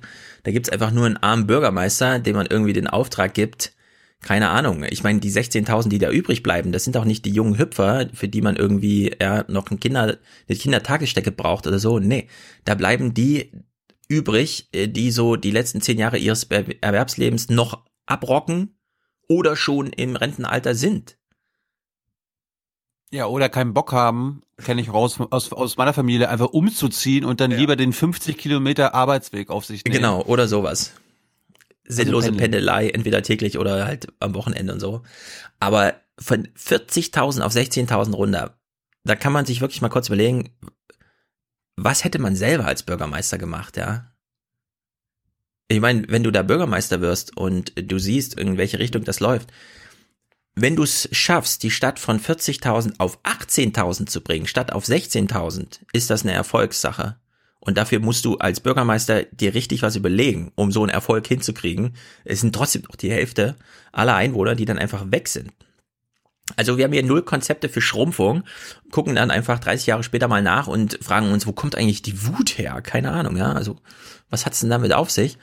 Entsprechend, und das finde ich dann auch wieder tragisch, dieser Bericht heißt zwar ZDF in und da haben sich wahrscheinlich Köp Nee, also stundenlang Köpfe wurden da zerbrochen, um das ja hinzukonzipieren. übrigens- Ist übrigens auch geil natürlich so für so einen Reporter, dass wenn auf die Bundespolitik mit dem Finger gezeigt wird und der Finger in die Wunde gelegt wird, dann natürlich bei Politikern, die nicht mehr am Leben sind oder nicht mehr an der Macht sind. Helmut Kohl hat's mir versprochen und jetzt glaube ich niemand mehr, der mir was Leute, verspricht. Leute, wenn, wenn ihr im Osten lebt und ein ZDF-Mikro kommt, sagt Merkel, sagt CDU, sagt SPD. Würde ich auch, ja. Ja. Ja. So. Ist ja so, die sind, die, Ja. die sind doch verantwortlich. Ja, würde ich auch sagen.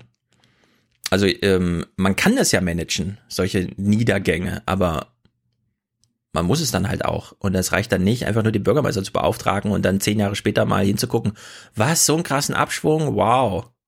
Dann kann ja irgend so ein Fuzzi im Internet dann mal ein Buch drüber schreiben, aber dann ist die Entwicklung auch schon durch, so, ja. Also das ist dann einfach, da ist dann schon viel verloren. Naja, jedenfalls, was mir immer wieder auffällt, der Osten, äh, im Osten wird jetzt gewählt. Dieses, ah, da ist eine Wahl, also gucken wir mal hin, ja. Das, das ist ja eigentlich, vielleicht sollte man es wieder labeln, das ist Afrika-Journalismus. In irgendeinem afrikanischen Land wird gewählt, also zeigen wir nochmal, wie der Despot in seinem Sessel sitzt und da rumgefahren wird irgendwie, ja.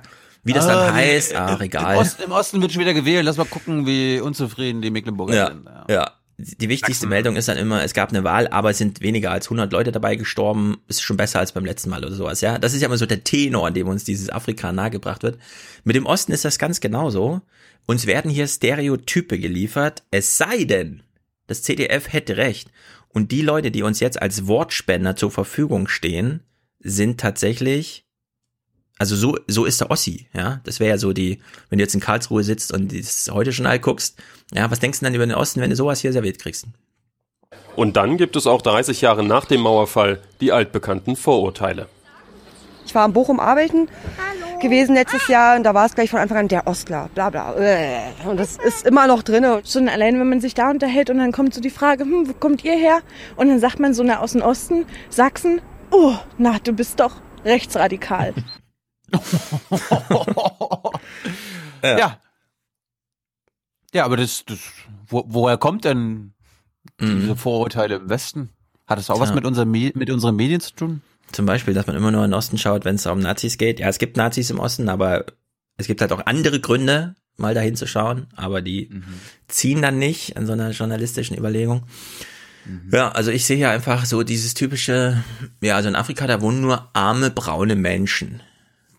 Und im Osten, da wohnen nur übergewichtige junge Frauen mit lila Haaren und Tätowierungen. braune Menschen. Und braune Menschen. Ja, also es ist irgendwie, es ist völlig stereotyp abgerockt hier irgendwie, ja. Also das ist nichts mit ZDF innen. Und hier war auch tatsächlich nur, der Typ war alleine, ne? Man sieht so richtig, wie er so hingeschickt Ja, aber- wurde mit einem Aber er hat, so ein. Ban- er hat so einen Banner gehabt, wo die davor gesessen haben. Ja, zum Beispiel. Umso schwerer ist der Rucksack. Ja. Hören wir doch nochmal den Bürgermeister. Der Bürgermeister von Weißwasser beobachtet zwei ganz unterschiedliche Lager in seiner Stadt. Es gibt die, die optimistischen, die, die gut im Vorangehen und die was bewegen wollen. Auf der anderen Seite dann eher noch die Pessimisten, die trauern eher der alten Zeit noch hinterher. Und das ist, das ist schon manchmal ähm, ziemlich schwierig, eben mit diesen Bevölkerungsgruppen dann auch klarzukommen.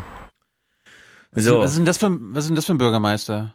Gibt nur schwarz und weiß. Nur die oder Naja, aber das finde ich ganz witzig, diese, also diese Aufdröselung zwischen, es gibt Optimisten, die Ah. gehen voran, ja, dann fragt man sich, wo gehen die hin? Also aufs Weißer, äh, Weißwasser raus.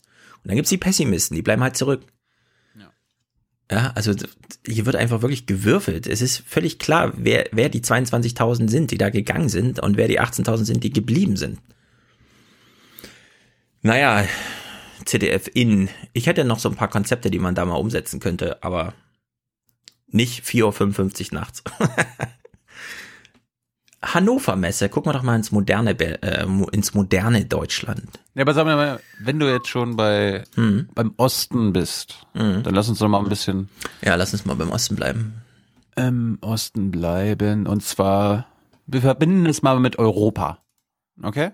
Mhm. Es gibt ja irgendwie auch Förderprogramme, die äh, den ländlichen Raum auch in Deutschland zugutekommen. Ein Förderprogramm aus Brüssel war das LEADER-Programm. Mhm. Und da ist jetzt das Problem, dass das am Ende dieses Jahres Lieder im ausläuft. Sinne von Führer oder von Liedsing? Führer. Ah, okay. Also Leading, Leader. Und das Förderprogramm läuft aus und das Nordmagazin hat mal ein paar Beispiele zusammengetragen, was das denn so für Programme waren und was die denn im ländlichen, Rauf, äh, ländlichen Raum auf dem Dorf gebracht haben.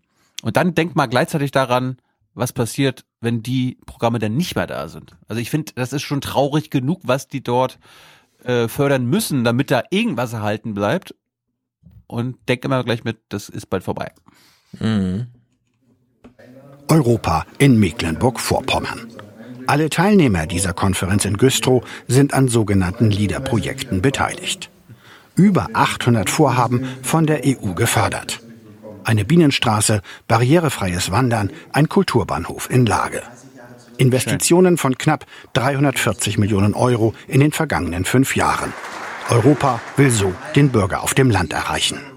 Europa vor Ort. Zwei Beispiele. Gefördert wurde die Freilichtbühne in Waren mit einem fünfstelligen Betrag. Die Dorfmitte von Bernit. Ein komplettes Bürgerservice-Center mit Lebensmittelladen, Poststelle, Textilreinigung und Mittagessen für die Bewohner.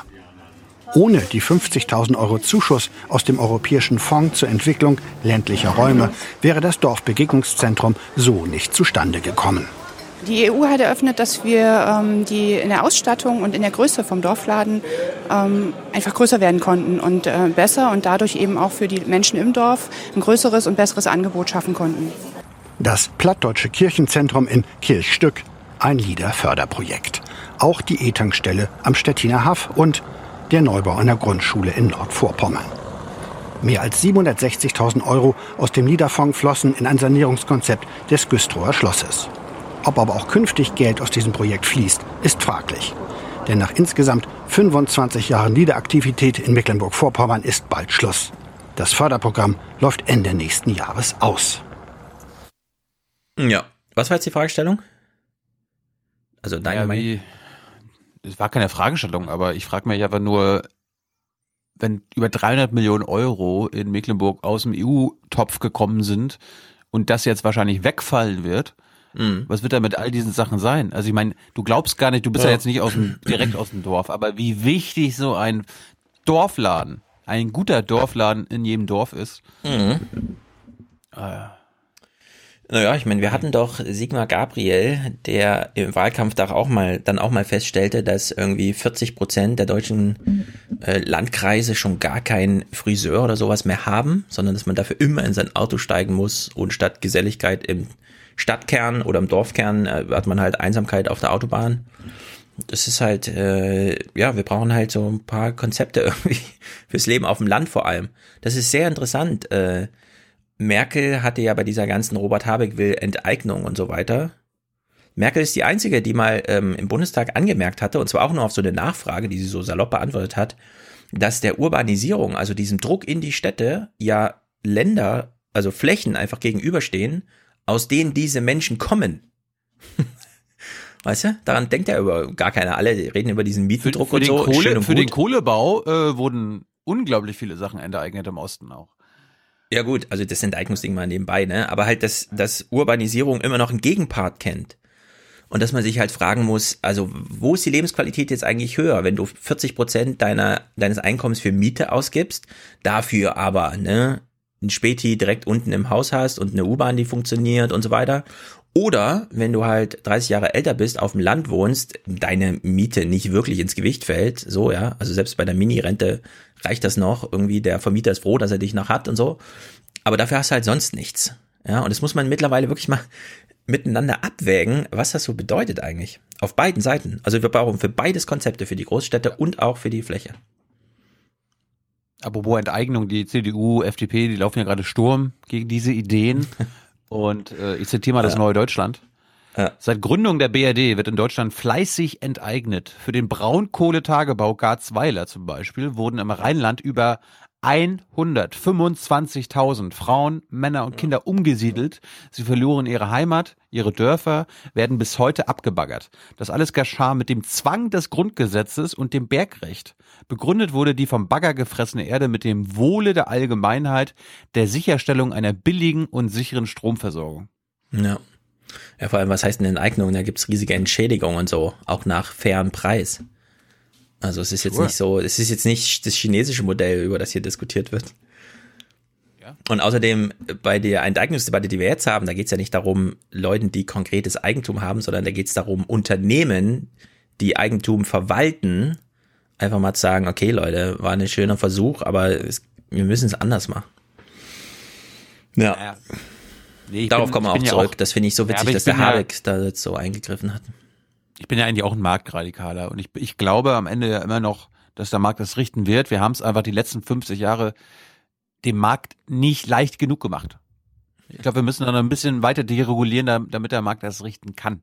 Ja, also Das was, ist meine Meinung. Ja, was Wohnpreise angeht, gilt nur Marktlogik in Deutschland eigentlich derzeit. Es gibt gar keinen regulierenden Eingriff. Also es ist in einem fast amerikanischen Maße, dass hier Marktlogik gilt. Ich möchte Ja. die Wiener Marktlogik auf Deutschland übertragen. Ja. Die, also Wien, ja, ist echt nicht weit weg, aber ist der größte Vermieter der Welt. Die Stadt Wien ist der größte Vermieter der Welt. Wir bleiben in MacPom, aber nehmen das nur als Kulisse, äh, weil es weiter um Europa ging. Ich habe mal einen ganz interessanten Beitrag gefunden. Das, äh, ich weiß nicht, ob das irgendwo anders in Deutschland stattfindet, aber es gab eine polnisch-deutsche Wahlveranstaltung in Pasewalk. Pasewalk ist familiär auch ganz nah an mir dran. Meine Onkel und Mhm. Tante lebt dort. Ich war oft dort. Pasewalk ist quasi so die letzte größere Stadt ich schätze mal so 10.000, 15.000 Einwohner, bevor man dann nach Polen kommt. Also immer wenn wir Mhm. nach Polen einkaufen gefahren sind, waren wir bei unseren Onkel und Tante, Mittagessen, Nachmittag und bla bla bla. Also Basewijk ist, liegt mir da. Und da gab es eine Wahl- Wahlveranstaltung mit quasi den Direktkandidaten für die Europawahl in Vorpommern und auf der anderen Seite Stettin und so. Und das fand ich mal ganz interessant. Wir hören da mal erstmal rein. Polnische Wähler in Pasewalk. Im Vorfeld der Europawahl wollen sie die Kandidaten aus der Wojewodschaft Westpommern persönlich kennenlernen, auch die aus Mecklenburg-Vorpommern. Das deutsch-polnische Zusammentreffen ist eine Premiere, organisiert von Partnern auf beiden Seiten der Grenze. Die polnischen Besucher haben hohe Erwartungen. Ja, das ist sehr wichtig für uns. Wir sind aus Polen und wir kämpfen für Frauenrechte. Und wir möchten wissen, wie die deutschen und polnischen Politiker darüber denken. German people and Polish side people uh, think about this kind of uh, subject. In welcher Sprache war die Veranstaltung? Deutsch und Polnisch und es wurde simultan übersetzt. Mhm, sehr gut. Alle, Parte alle Parteien waren eingeladen, alle Parteien sind auch gekommen, außer zwei Parteien. Was glaubst du, wer, wer wollte daran nicht teilnehmen, an dieser Gemeinschaftsveranstaltung, an dieser transnationalen Veranstaltung? Also es waren die Wahlkreiskandidaten aus der Gegend. Ja, Polen auf Wer der, sollte denn da auf der polnischen teilnehmen? und deutschen Seite. Überleg doch Äh, mal, wer die Peace. beiden stärksten Parteien sein könnten in den C- Gebieten. CDU und Peace oder was? Mm, fast.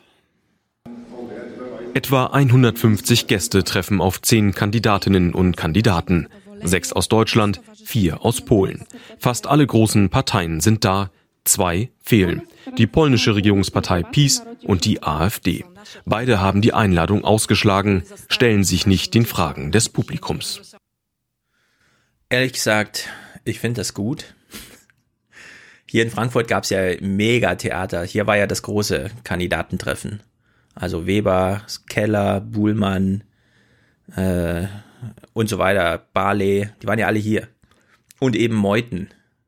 Und es war so ein Stress, so ein scheiß Stress, weil es war natürlich wieder Uni, alte Diskussion, ist die Uni ein öffentliches Gebäude, wem gibt man ein Forum, wem gibt man keins, gehört der Hörsaal eigentlich den Studenten oder darf auch der Rektor mal jemanden einladen?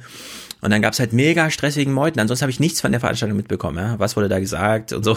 Nichts. Ich habe immer nur Stress und Meuten mitbekommen. Und wenn die dann einfach von sich aus nicht kommen, ist es vielleicht auch ein bisschen gut. ja. Wir hören mal so, was glaubst du, was für Themen dort so zur Sprache kamen bei so einem deutsch-polnischen Politikerinnen-Treffen? Na, ich hoffe doch Frauenrechte für die zwei. Nee, das war jetzt nicht weiter Thema. Äh, dann äh, nur Wirtschaft, Wirtschaft, Wirtschaft. Mm, nee. Es geht um Stettins Rolle als grenzüberschreitende Metropole und um die EU-Förderpolitik, aber auch Atomkraft und die Gaspipeline Nord Stream 2. Themen, bei denen sich die Deutschen und Polen nicht einig sind. Das po niemiecku jetzt auf Deutsch.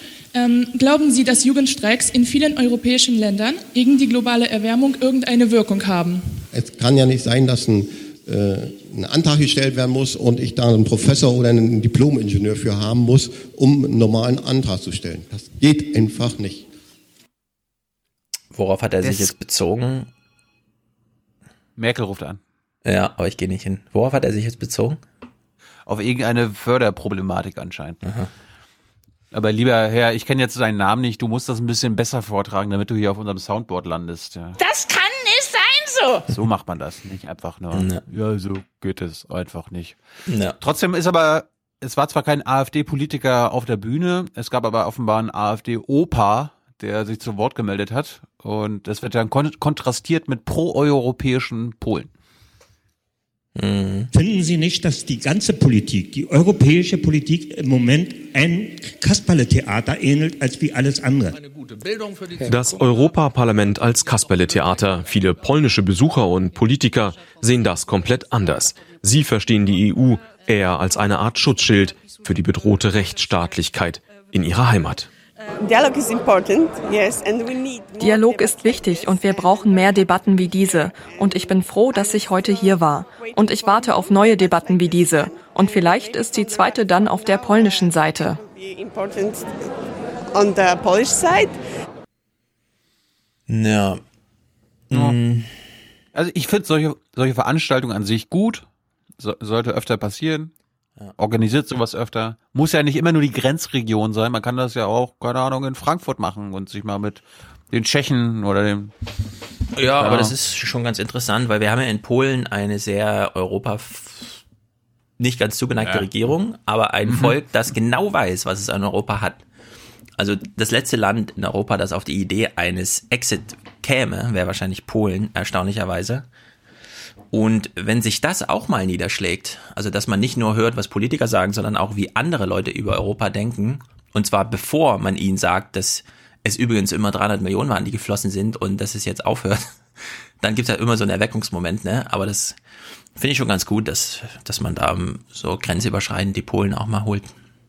Ja. Oder vielleicht auch Das- mal zu den Polen fährt. Ich war ja ganz überrascht. Die Ja. Letty, die ist ja ungefähr so unser Alter und so, die hat im Freakshow-Podcast auch davon, die ist auch in der Polen-Grenzregion aufgewachsen und die saß halt noch am Fluss und die Brücke nach drüben war noch kaputt und man hat drüben noch die Armeeleute mit geladener Waffe rumlaufen sehen und dann hieß es irgendwann, jetzt ist Europa. Wir haben, wir haben euch eine Brücke gebaut, zack, könnt darüber fahren. Und ja, kann man ja mal, wieder dran erinnern. Also ich habe auch wahrscheinlich familiär bedingt auch ein äh, besonderes Verhältnis zu Polen. Wir waren ja als äh, in meiner Jugend ständig dort. Meine erste Freundin war Polin, also Deutsch-Polin. Also Ja. hat, hatte da immer sehr viel Kontakt. Ich spreche es leider nicht mehr so. Ich kann immer nur noch tak, tak, tak, tak, tak sagen. Also wenn, wenn, die, wenn ihre Oma immer so, ja, Tilo, esse, esse, ist tak, tak, tak, tak, tak. Klar. Das heißt ja. Wir gehen jetzt Ja. aber nochmal, wir bleiben nochmal ganz kurz bei Europa, Europawahl. Äh, ich möchte dir unbedingt die Spitzenkandidatin der Mecklenburg-Vorpommern FDP vorstellen. Und sie ist eine riesengroße Konkurrentin von Katharina Barley, wenn es um Mhm. ähm, pathetische Ansagen geht. Ja, also hier nicht Kalendersprüche von Manuel Schwese, jetzt kommt Geht's wirklich jetzt der, um mehr der als Pathos. mehr? Jetzt kommt der Pathos. Und jetzt halt dich bitte fest. Also Ja, das kommt, äh, es ist zu geil. Wir wollen füreinander einstehen. Das heißt, wir springen nicht mal rein und raus in die Kiste, sondern Europa ist das größte und langfristig angelegte Friedensprojekt, das wir wollen. Love, Peace and Happiness, die alten Hippie-Zeiten. Die Spitzenkandidatin der FDP für Mecklenburg-Vorpommern steigt für den Europawahlkampf ins Bett. Kuscheln für den Weltfrieden, nach dem Vorbild von John Lennon und Yoko Ono. Europa, Mecklenburg-Vorpommern und Deutschland, wir führen eine Liebesbeziehung. Eine Liebesbeziehung hat schöne Zeiten und beginnt im Bett. Und äh, solange wir alle gemeinsam im Bett liegen, führen wir keinen Krieg gegeneinander. Es beginnt Den im hab- Bett. Den habe ich mir sofort aufs Soundboard gelegt. Also Ja. das der, der, liebe Hörer, den könnt ihr euch jetzt immer, was immer ihr irgendwas über Sex und EU und Deutschland Mhm. wissen wollt, einfach, einfach sagen, EU, Bett, FDP. Europa, Mecklenburg-Vorpommern und Deutschland, wir führen eine Liebesbeziehung. Eine Liebesbeziehung hat schöne Zeiten und beginnt im Bett. Und äh, wir, solange wir alle gemeinsam im Bett liegen, führen wir keinen Krieg gegeneinander. Ja, es beginnt im Bett. Das erinnert mich an Barney Stinson. Wir haben die Folge gestern erst geguckt, wo er so bei How I Met Your Mother seinen Kumpels erklärt, also hört mal zu, mit jemandem essen zu gehen ist so intim, wenn es dreimal im Bett gut geklappt hat, dann gehe ich mit der Frau auch essen. So ungefähr ist das hier. Ist alles total logisch. Also, bist du auch so begeistert von ihr? Das ist Absolut. ja quasi Europa ist ein Friedensprojekt. Ja, pass auf. Europa ist ein Friedensprojekt. Wir sollten nichts machen, außer zurückschauen 70 Jahre, um nochmal die alte Idee. Und bumsen. Ja. Das ist okay. Leider hat sie ganz, ganz, ganz schlechte Chancen, auch nach Brüssel zu kommen. Für Caroline Preisler wird es bei der Europawahl schwer. Die Spitzenkandidatin Mecklenburg-Vorpommerns steht auf Platz 19 der Bundesliste. Beim letzten Mal zogen bundesweit nur drei deutsche Liberale ins Europaparlament ein. Ja, Platz 19. Ich habe gelernt, 0,6 Prozent ist wohl ein Posten. Ja. Das ist ein bisschen. Naja. Dann hören wir jetzt aber noch mal einen anderen FDPler aus MV und der ist jetzt ehrlich. Also das ist jetzt die ehrlichste FDP-Ansage über Europa und ihr Verständnis von Europa, was du selbst von Christian Lindner in dieser Reinheit, in dieser Ehrlichkeit nicht hörst. Stell dir einfach vor, das ist jetzt nicht der FDP-Landesvorsitzende, sondern einfach ein guter alter Kapitalist laut Karl Marx. Hör Mhm. genau zu. Landesparteitag der FDP mit Vorstandswahlen. Der Landesvorsitzende René Domke tritt wieder an und auch er wirbt für das Projekt Europa. Wir wissen, Europa ist ein Friedensprojekt. Wir wissen, Europa ist ein Wirtschafts-, ein Freihandelsprojekt. Wir wissen um die Erleichterung, die wir haben durch die Freizügigkeit. Wir wissen um die Vorteile der Niederlassungsfreiheit, der Kapitalverkehrsfreiheit. Das können wir doch nicht alles vergessen. Das können wir doch nicht alles in den Wind schießen aus Nationalismen. Ähm, wenn ich sowas sehe, weißt du, ja, an was mich das immer erinnert, als ich anfing, Journalist zu sein, war ich ja auch manchmal bei so Veranstaltungen, die so etwas, sagen wir mal, Kreisklasse waren. Und du bist dann dann da und dieses ganze Setting erinnert dich an Champions League. Also da ist ein Rednerpult, die Bühne ist geil gestaltet, da sind Leute, ähm, es liegt Material aus, alle haben Erwartungen, keine Ahnung. Und dann werden da halt solche Reden gehalten, wo du immer denkst, hm, ja, so, so fünf Fernsehkameras würden das rechtfertigen, aber so die zwei Journalisten, die für die Kreiszeitung da irgendwie ein paar Notizen machen, hm, und so. Und seitdem denke ich immer, weil wir beim letzten Mal auch äh, so über diesen Zug der Jugend ins Parlament, ja, wo, wo es dann auch hieß, naja, klar haben wir damals auch irgendwie hier Pseudo-UN-Vollversammlung gespielt und sowas, ja, aber manchmal glaube ich, so, so Parteien in der Kreisklasse, wenn die sich so Europa, das ist auch, die spielen Politik in dem Moment. Da steht halt jemand auf der Bühne und hält eine Rede, weißt du? Aber wenn die Rede nicht gehalten worden wäre, dann pff, auch egal. Haben halt 30 Leute zugehört irgendwie. Das ist ganz komisch in Deutschland. Also so eine Karriere zur Bundespolitik zu machen und dann diese Ochsentour durch diese Simulation von so geht Politik ist, glaube ich, wirklich, da, da braucht man, also da trainiert man sich das eigentlich dicke Fell an, nämlich die Show einfach durchzuziehen, obwohl es so egal ist.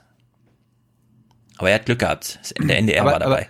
Aber, aber wurde jetzt auch dir deutlich, warum quasi Absolut, die Neoliberalen absolut. Europa lieben? Er hat ja, Ja. gerade, das, da, war ich ja so dankbar. Er hat das genau die Gründe, warum sie das alles erhalten wollen. Das können wir doch nicht alles Äh, vergessen. Freier Kapitalverkehr, stell dir mal Ja. vor, ohne. Ja. Niederlassungsfreiheit, wir, wir, wir, wir bekommen billige Arbeitskräfte ja. Kräfte aus Osteuropa, das können wir doch alles nicht über den Haufen werfen. Ja, nee, das kann man doch nicht vergessen. Das ist doch wichtig. Apropos hm. nicht über den Haufen werfen, dürfen wir unsere Agrarpolitik, die ist ja schon seit Jahrzehnten die tollste auf der ganzen Welt. Und hm. irgendwie, ich habe leider überhaupt nichts in anderen Medien gefunden dazu. Darum auch die Frage an dich, hast du da irgendwas von gehört? Offenbar steht eine andere Agrarpolitik äh, im Raum.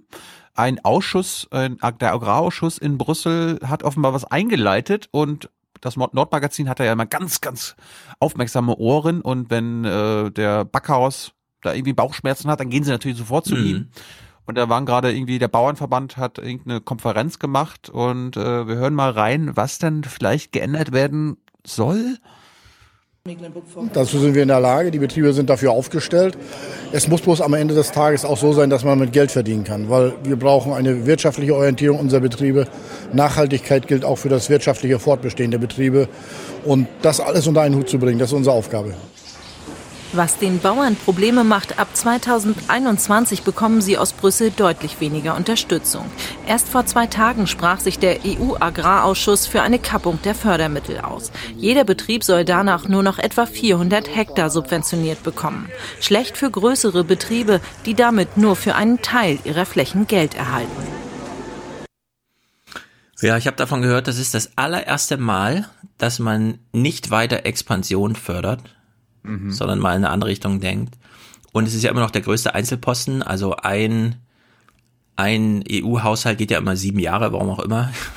Und es sind ja immer 350 Milliarden eingeplant, also 50 Milliarden im Jahr und da wollte man eh schon lange ran. Es ist erstaunlich, finde ich, dass sie daran rangehen, bevor es so eine große Debatte dazu gibt.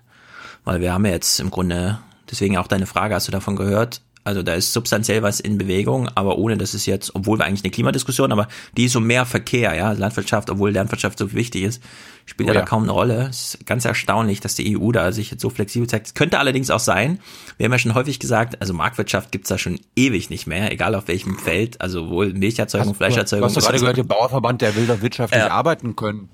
Ja, also die sind natürlich total am Tropf der Politik und ich habe so in Deutschland vom Hintergrund noch im Ohr, dass man mittlerweile wirklich mit allen Bauern Mitleid haben muss.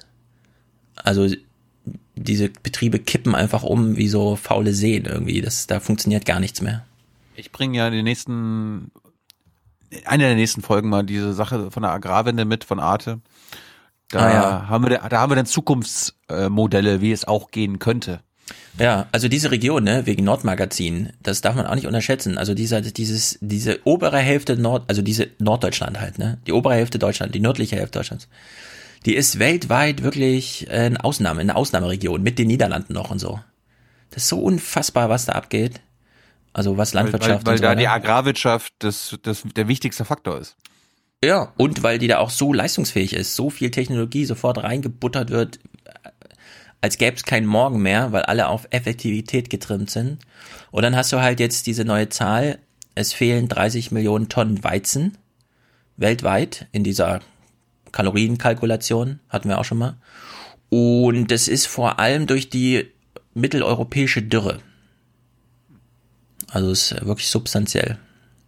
So, jetzt, äh, wir finden das ja erstmal, hört sich erstmal ganz gut an, ja. Also die Expansion der Landwirtschaft soll gestoppt werden, äh, Großflächenbetriebe und so weiter bekommen jetzt nur noch quasi maximal 400 Hektar gefördert, der Rest äh, nicht mehr. Hört sich alles sinnvoll an, hört sich alles gut an. Die Politik meint ja auch immer, wir müssen eine Agrarwende schaffen. Was glaubst du denn, was die Mecklenburger Bauern, der Bauernverband dazu sagt und was der Mecklenburger Landesminister, unserer Backhaus, äh, zu dem Vorschlag sagt. Sind die begeistert? Na, die sind natürlich super begeistert und der Backhaus ist ja so eine Art Andy Scheuer der Thematik und er ist natürlich genauso begeistert. Alle sind begeistert. Ich bin ja, gespannt also, auf die genau, Jubelschreie. Genau, im, im Prinzip ist ihm das noch zu wenig. Du hast völlig recht. Der falsche Weg, meint der zuständige Minister. Gerade die großen Agrargenossenschaften, die auch Tiere halten und Arbeitsplätze auf dem Land sichern, wären dann Arbeit. benachteiligt. Wenn diese Betriebe jetzt mit Gewalt aus Brüssel oder Berlin kaputt gemacht werden, da gibt es mit Gewalt. äh, richtig Widerstand. Vor den Wahlen, den Europawahlen, wird gar nichts passieren. Insofern ist das zurzeit wieder alles heiße Luft. Und deswegen sind die Landwirte auch traurig und zum Teil wütend, dass sie keine Planungs- und Rechtssicherheit haben. Der Landesbauernverband setzt nun auf die Bundesministerin. Die hatte angekündigt, bei diesem Plan der EU nicht mitzugehen. Denn die großen Betriebe, die von der Industrie finanziert werden und nur Ackerbau betreiben, könnten einen Trick anwenden die, die man eigentlich nicht will. Die großorganisierten reinen Marktfruchtbetriebe, die werden Wege finden, äh, wie man dort über Betriebsaufspaltung, Organisation etc. die Sachen umgehen kann. Aber die Betriebe, die sich entwickeln wollen und müssen, die wird man äh, vor eine Wand laufen lassen und das kann letztendlich auch niemand wirklich ernsthaft wollen. Der einzige Effekt, es würden noch mehr Betriebe an Investoren verkauft werden. Ja, kann durchaus sein liebes Nordmagazin, wenn ihr so einen Beitrag macht, lasst nicht nur den Bauernverband zu Wort kommen und den besten Freund des Bauernverbandes, nämlich den Landesminister für Agrar und Umwelt, ja. Till Backhaus. Das finde ich ein bisschen problematisch. Und also, im Prinzip sagt, im Prinzip bestätigt ja gerade deine These, ne? Also die expansive Agrarpolitik, äh, Agrarwirtschaft soll beendet werden. Und er sagt ja gerade, ja, aber was ist mit den kleineren und mittelständigen Betrieben? Die wollen ja vielleicht auch noch wachsen und auch Großbetriebe werden. Ja, ja. Nein, soll alles nicht mehr passieren, lieber Bauernverband. Ja, ja das ist im Grunde, er, er, er geht genau auf den Kritikpunkt ein und erkennt ihn aber einfach nicht an. Ja, ja. Ja, er stellt sich hin.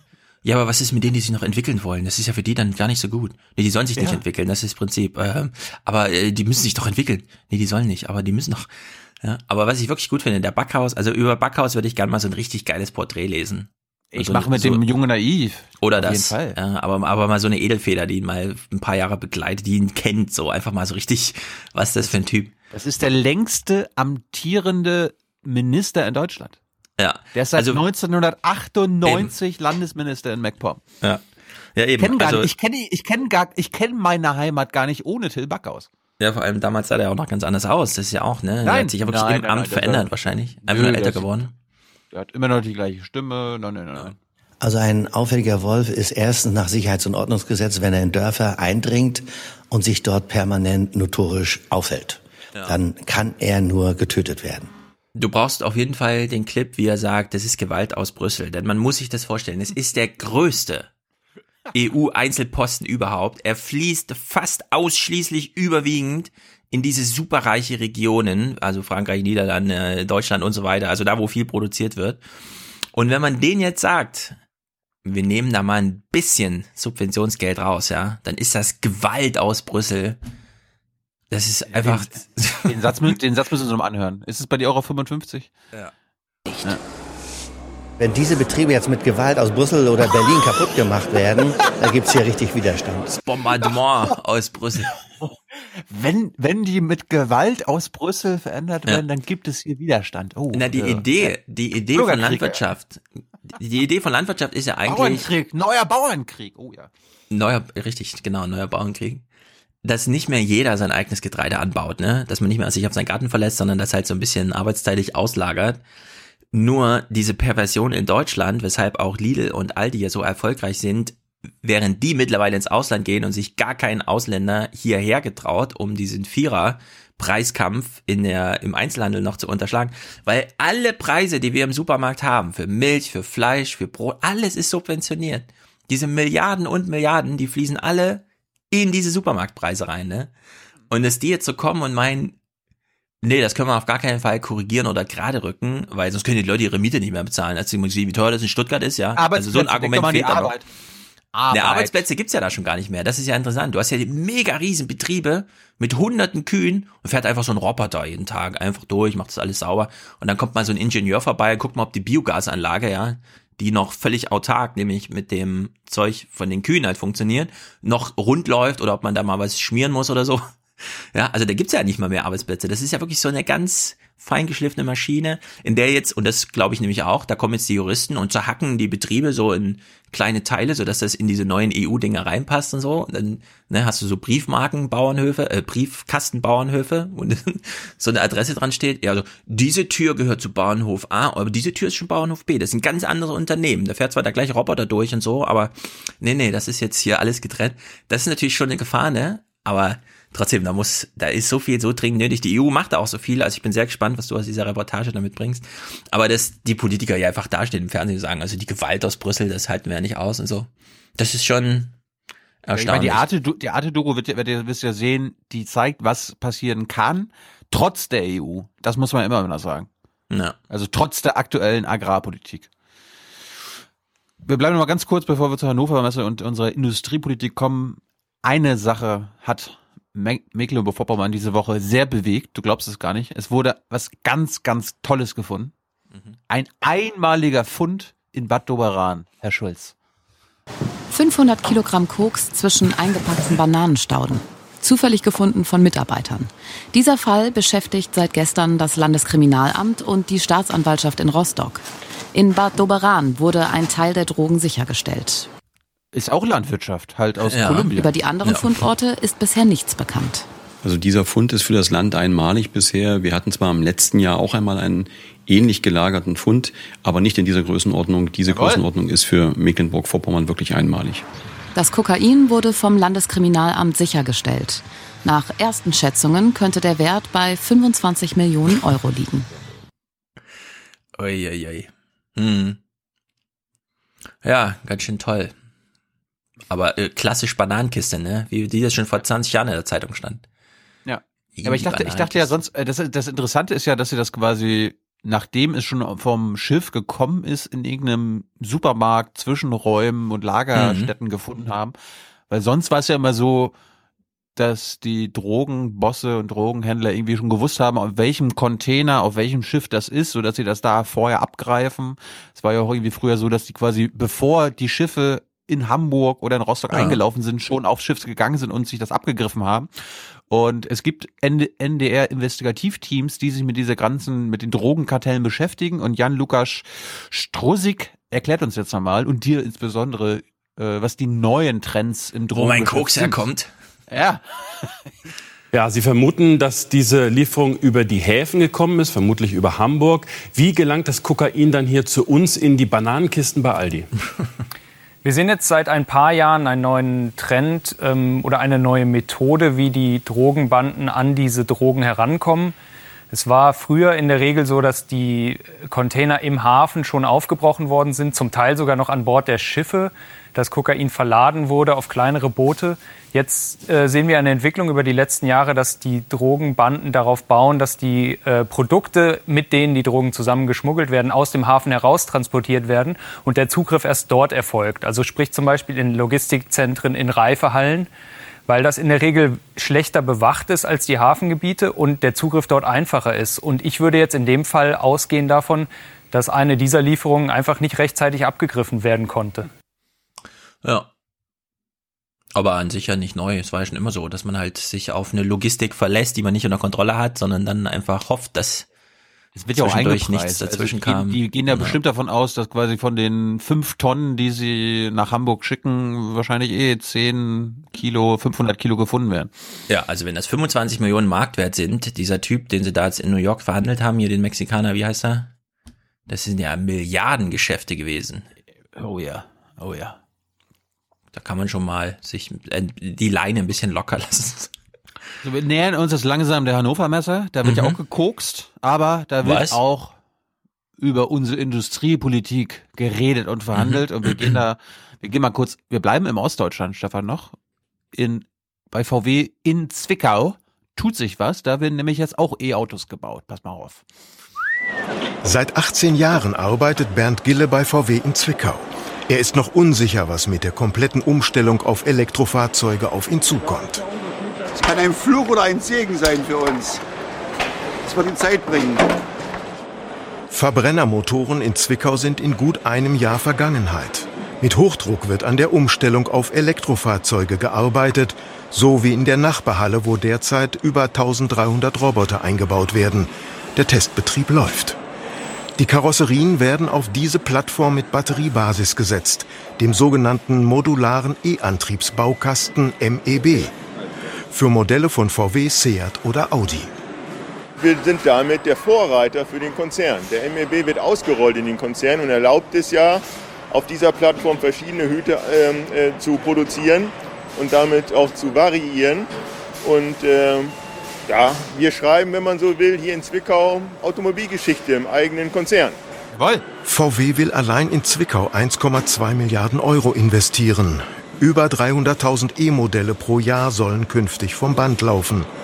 Die Belegschaft, 8000 Mitarbeiter, soll erhalten, aber nicht aufgestockt werden. Ich kümmere, mich ja, ich, ich kümmere mich ja jetzt intensiv um ein Interview mit dem VW-Chef. Ah ja, und genau, sehr gut. Mhm. Mein Hauptanliegen wird sein, ob er denn weiß, ob der VW-Konzern sich eingestanden hat, dass man nicht mehr jedes Jahr 10 Millionen Autos weltweit verkaufen kann und sollte. Und eigentlich, es muss ja, wir müssen ja viel weniger Individualverkehr haben. Das heißt, äh, viel weniger Leute, du brauchst kein Auto mehr kaufen, ich brauche ja, kein Auto aber mehr kaufen. weißt du, was er dir sagen wird? Na? 10 Millionen, Tilo, wir wollen hier 50 Millionen verkaufen. Das ist ja genau die Strategie. Nein, Herbert, Herbert, VW darf vielleicht nur eine Million Autos verkaufen. Nee, nee, Und zwar aber Nee, nee, das ist genau die Strategie. Die sagen ja jetzt, Ja, aber das ist ja Blödsinn. Ja, aber guck mal, die gehen jetzt zu BMW. Also die gehen wirklich richtig jetzt zu BMW und sagen, guck mal, Umstellung auf E-Mobilität. Wollt ihr wirklich das selber entwickeln? Ihr könnt doch einfach bei uns diese vier Räder mit dem und danach alles, was den Leuten wichtig ist, BMW halt, man sitzt in einer BMW-Karosse, das könnt ihr ja dann danach hinterher bauen, ja.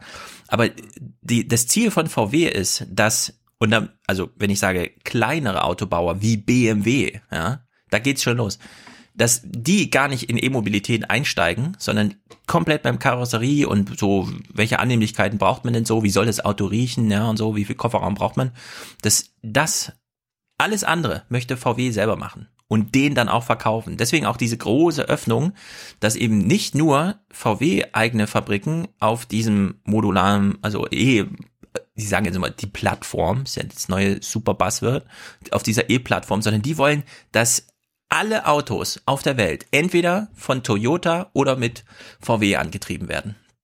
Gegen Duopol, Toyota haben sie keine Chance, das wissen sie. Aber bei allem anderen sehen die jetzt ihr Einfallstor.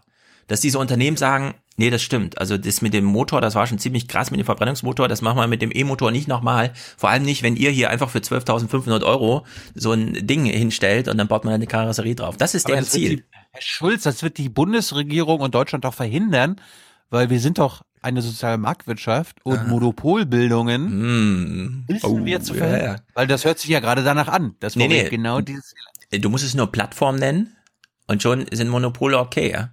Ist ja die Erfahrung der letzten 15 Jahre. Digitalisierung und alles, was mit Elektro zu tun hat. Nee, VW, die wollen jetzt 50, 60 Millionen Dinger von denen verkaufen im Jahr, glaube ich.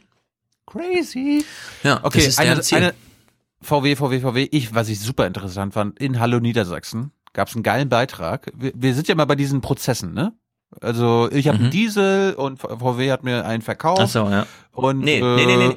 Nicht VW hat dir den verkauft, sondern der Ja, VW-Händler, wie du weißt. Ja gut, du, aber du Sehr kannst auch VW wichtig. verklagen. Du kannst auch VW, VW verklagen dafür, dass sie dir ein Nee, deinen mangelhaftes Kaufvertrag hast du mit dem Händler gemacht. Das Gut, ja jetzt in diesem Fall, in diesem Fall gibt's jetzt einen Dieselprozess ähm, Mhm. von einem Ex-NDR-Mitarbeiter und zwar den Ex-NDR-Chefreporter Christoph Lüttgert. Den kennst du hundertprozentig, also das, äh, das Gesicht ist mir sofort bekannt gewesen und der hat auch einen Golf gehabt und er hat gesagt, hier, äh, ich will mein Geld zurück. Und das ist jetzt interessant. Wir sind, wir waren doch letztes Mal vor ein paar Wochen hatten wir doch diese BGH, gab Hm. ja keine BGH-Entscheidung, weil VW wieder ein paar Tage vorher gesagt hat, okay, wir einigen uns, wir wollen keine, wir wollen kein BGA-Urteil. Es gab diesen Beschluss. Genau, es gab diesen Beschluss. Weil Und VW jetzt, hatte zurückgezogen, als das Urteil schon geschrieben war. Da haben sie einfach den Titel geändert. Es ist kein Urteil mehr, sondern ein Hinweisbeschluss. Genau, der, der Lüttgert hat einen Anwalt gehabt. Dann haben sie, Aha. haben sie VW verklagt und VW hat dann immer, ja, wir müssen ja keinen Prozess führen und hier ist mal, hier ist ein Vergleich. Na. Und der, der Anwalt hat immer gesagt, nein, mach das nicht, mach das nicht, mach das nicht und Ah, erklären Sie verstehe, gleich. ja.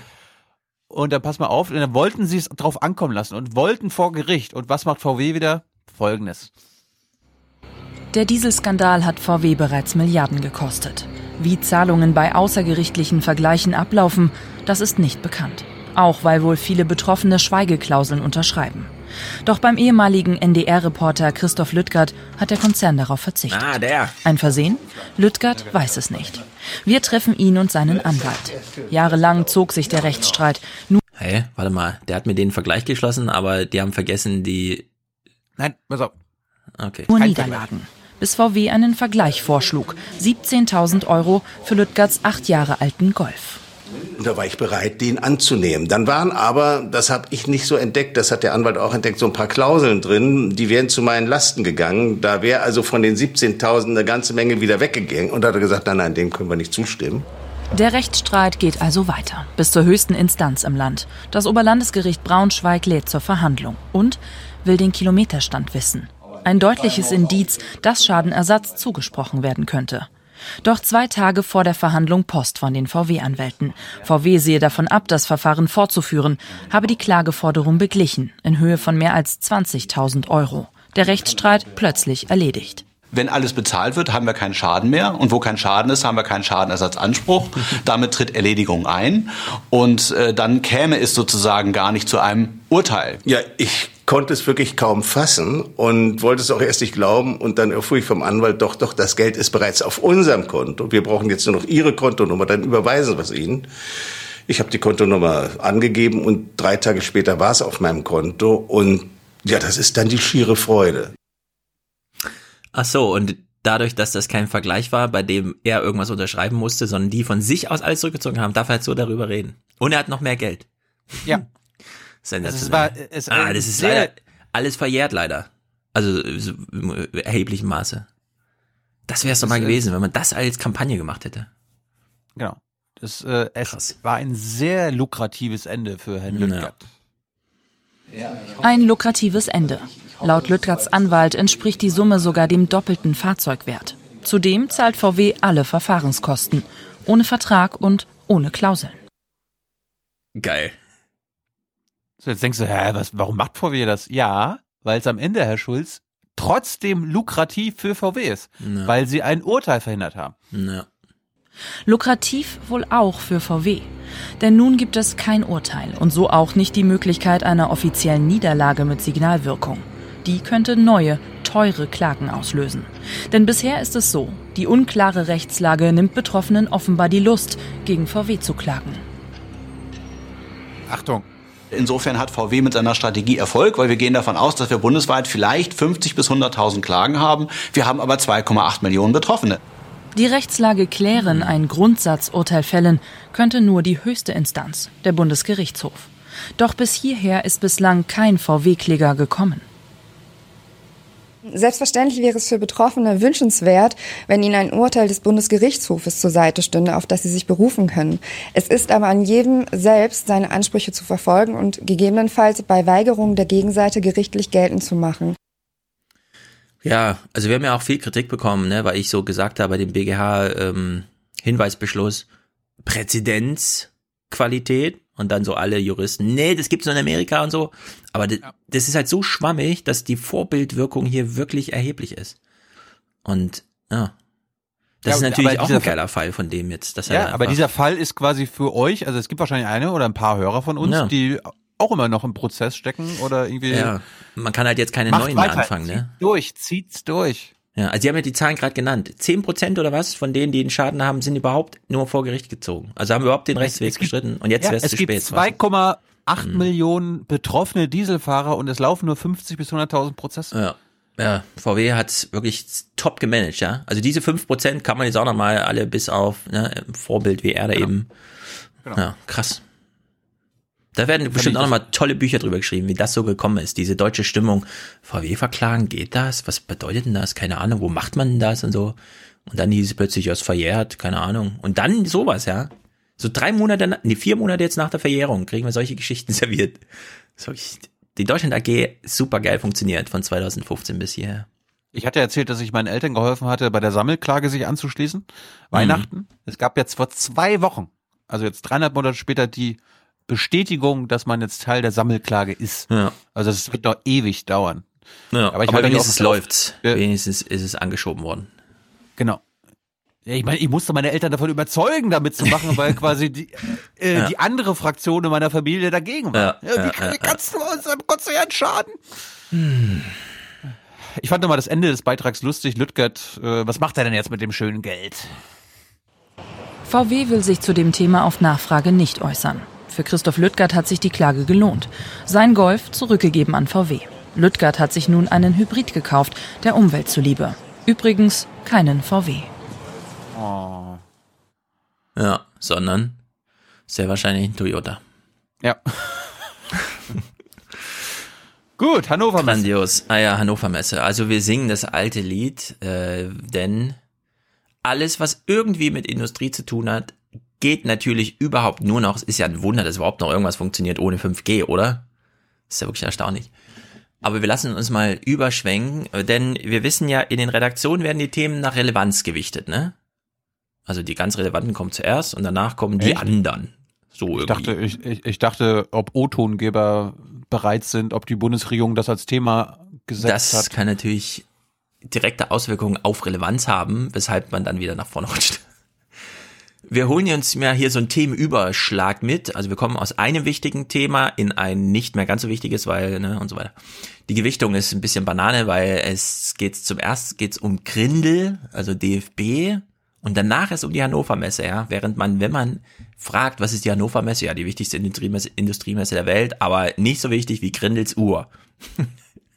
Obwohl es da keine guten O-Töne gab. Na gut, also wir machen das hier mal mit. Der Vorteil ist, dass er in den internationalen Verbänden sitzen bleiben kann. Dort sind keine großen Entscheidungen zu treffen in der nächsten Zeit und der DFB kommt das ist auch geil, ne? Der kann da sitzen bleiben und die halbe Million kassieren, weil da sind keine wichtigen Entscheidungen zu treffen. Mittlerweile wissen wir, er ist auch da, hat sich zurückgezogen. Das ist jetzt Aber Hannover Messe oder DFB? Das ist noch DFB. Ach so, ich dachte. Ja, ja, nee, nee, wir sind noch beim DFB, der sitzt ja auch. Nee, der sitzt in Frankfurt. Ich, ich, ich wollte doch, ja. ach so, du machst jetzt VW Übergang, VW ist Hauptsponsor des Deutschen Richtig, genau. Ah, ja. sehr schlau. Herr du kannst die Brücken bauen, wie du willst. Ja, Nach ja. Polen wurden sie auch gebaut, das hat ja auch funktioniert. Deswegen, also wir schwenken aus dem Grindel-Thema raus und ins Hannover-Messe-Thema rein. Kommt darum, vielleicht eine Abfindung zu zahlen oder mit Reinhard Grindel noch weiter durch äh, die Medien zu gehen und schlechte Schlagzeilen zu produzieren. Markus Hamm mit einer Einschätzung aus Dortmund. Danke schön dorthin. So, und jetzt hört genau zu. Ja, ich lese die Schlagworte dann nochmal vor, aber es ist unterirdisch. Und wir kommen und zur Wirtschaft. Ja, da muss er erst noch auf den Zettel nachgucken. Ähm, wir kommen zur Aria-Wirtschaft. Mhm. Ja, also wenn man weiß, was die Hannover Messe ist, ist das wirklich so krass hier, ja. Hinterm DFB eingetaktet und dann als, äh, was steht auf meinem Zettel? Äh, Wirtschaft, okay, alles klar. So, und jetzt kommt die Moderation und die ist so für Oma Erna gemacht, dass man kann es nicht glauben. Wir berichten immer wieder darüber, wie viele andere auch, dass Deutschland in der digitalen Revolution hinterherhinkt. Das ja, klingt dann ja. für viele immer nach einem Ärgernis für Internetfreaks und Techniknarren. Aber jetzt zeigt in Deutschland, in Hannover, die größte Industriemesse der Welt, worum es wirklich geht. Der Welt? Das ist kein Stoff für Spinner, sondern die Basis für die Industrie von morgen. Und morgen ist verdammt bald. Ich muss auf, das muss auf dein Soundboard. Das ist ne. keine Industrie für Spinner. Nee, und morgen ist auch ganz bald. Wirklich, ich weiß nicht genau, warum man glaubt, dass man diese Sendung nur für Idioten produziert in Mainz. Aber das kann einfach nicht wahr sein, dass man 2019 zum Thema Internet ist nochmal entschuldigend bei Oma Erna zum Anklang bringt. Nein, das ist jetzt kein Thema nur für Internetfreaks, Techniknarren und Spinner, sondern hier geht's um die Industrie. Das, also, das verstehe ich nicht. Glaubt er denn, dass wirklich gar kein unter 20-Jähriger, der aus lauter Angst, und das wissen wir mittlerweile, zu fast 50 Prozent sich ein MINT-Fach aussucht, weil er weiß, das ist zukunftssicher, da werde ich Ingenieur, da mache ich was mit Internet, ja, also MINT, das I steht ja für Internet, wissen wir ja hier im Podcast, oder Naturwissenschaft, oder Technik, ja, oder Mathematik und so. Und dann kommt er hier, und entschuldigt sich bei Oma Erna nochmal dafür, dass er jetzt, ach ja, das ist jetzt ein Wirtschaftsthema, es geht um Internet. Das ist aber, glaubt mir, es ist nicht nur für Internetfreaks, Technik, und Spinner, sondern beispielsweise es ist auch für eure Enkel. Das ist für eure Enkel jetzt wirklich relevant. Aber gut, nee. Spinner, Internetfreaks und äh, Techniknarren, ja. Gut, Klaus also, Kleber. Keine Klaus Klebers. Ja. Man muss sich wirklich fragen, wes Geistes Kind Klaus?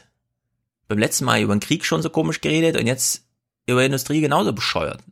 Also ich finde das empörend. Es ist unglaublich, wie hier gesprochen wird und was man glaubt, wen man vor sich sitzen hat, ja, bei so einer Sendung. Naja, der Bericht handelt natürlich wovon? Naja, von unserer neuen Ersatzreligion, die wir haben, seitdem wir eben keinen Gott mehr glauben, nämlich 5G. Es ist nicht nur das Internet, es muss ja, jetzt hier. auch 5G sein. Richtig. Dort, wo 5G ja. und Glasfaser ist, entsteht Leben und Wachstum. Und wo es fehlt, hat man kaum eine Perspektive. Ja, und das glauben die wirklich, ja. Die sehen quasi nur alte Mühlen und ratternde Dampflokomotiven, es sei denn, irgendwann kommt es da mal mit 5G. Sie wissen, was sie tun. Selbstständig bringen autonom fahrende Transportwagen die benötigten Teile herbei, tauschen mit Robotern per Funk Daten aus. Die Fabrik, wie hier bei Volkswagen, ist in der Zukunft angekommen. Mhm. Aber noch können die Daten nicht schnell genug verarbeitet ah. werden. Erst mit dem neuen Mobilfunkstandard 5G, so hofft die Industrie, wird der Turbo angestellt. Wir können über 5G unsere Produktionsprozesse deutlich effizienter gestalten und flexibler und können in Echtzeit zukünftig unsere Anlagen vernetzen und die Kommunikation sicherstellen. Ja, also für alle, die sich wundern, haben die jetzt wirklich suggeriert, dass 5G schneller ist als Lichtgeschwindigkeit, weil bisher war alles im Glasfaser und die Physik ist damit dann auch ausgereizt. Ja? Man kann das Glasfaserkabel noch kürzer machen, aber die Geschwindigkeit war da. Man will halt jetzt einfach auf Mobile umsteigen und alles funken versteht man ja auch, weil wenn ich mir meinen Kabelsalat unterm Schreibtisch angucke, würde ich auch gerne alles funken. Aber es geht jetzt hier nicht um eine Mega-Revolution, ja, sondern es geht einfach nur darum, dass man halt eine Datenverarbeitung hat, für die man kein Kabel mehr braucht. Seitdem Aber ich Maya, Maya Göbel gehört habe hier ähm, von den Scientists for Future, der auch darauf hinweist, wenn es um Digitalisierung geht ja, alle, in der Wirtschaft, es sind wir alle Banane, wir sind alle begeistert. Ja. Aber wenn es um Klimaschutzpolitik geht, dann äh, nee, nee, was, kostet, was kostet uns das? Ja. Lohnt sich das? Auch die Arbeitsplätze. Ach, wir müssen auch mal an andere denken. Mhm. Ja, also bei VG, äh, VG, sage ich schon, VW 5G, ja, da drehen wirklich alle durch. Das ist, man kann diese Berichterstattung nicht mehr verfolgen. Aber wir machen es trotzdem. Also, was ist hier mit 5G? Am ersetzt Kabel, also ein paar O-Töne vielleicht. In der 5G-Arena hat die Hannover Messe Ah, die 5G-Arena, weißt du? Fährst nach Hannover, gehst in die 5G-Arena. Da entsteht Leben.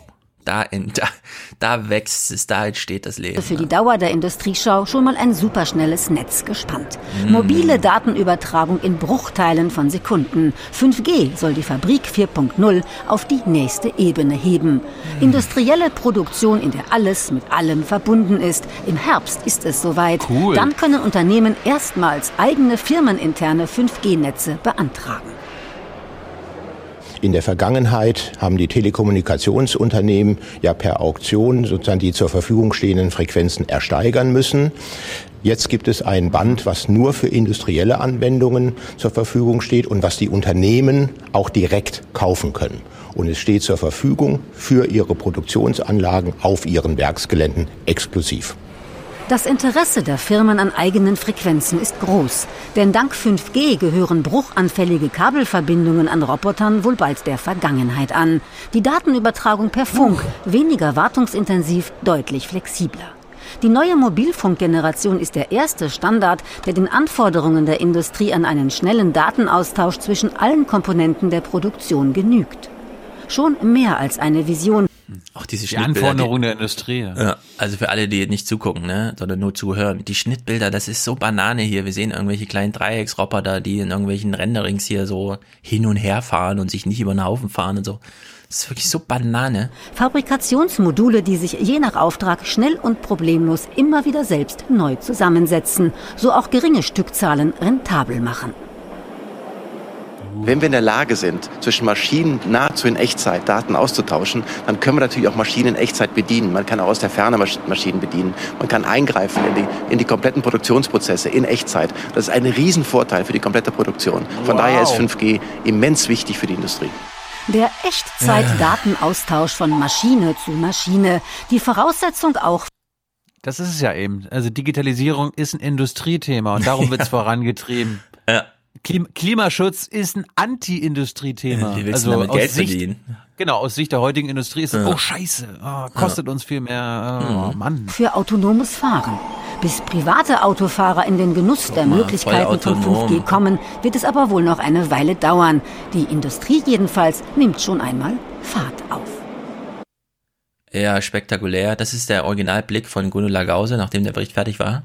Falls ihr ihn nicht seht, sie guckt halt, wie ihr euch das vorstellt, wenn ich das so sage.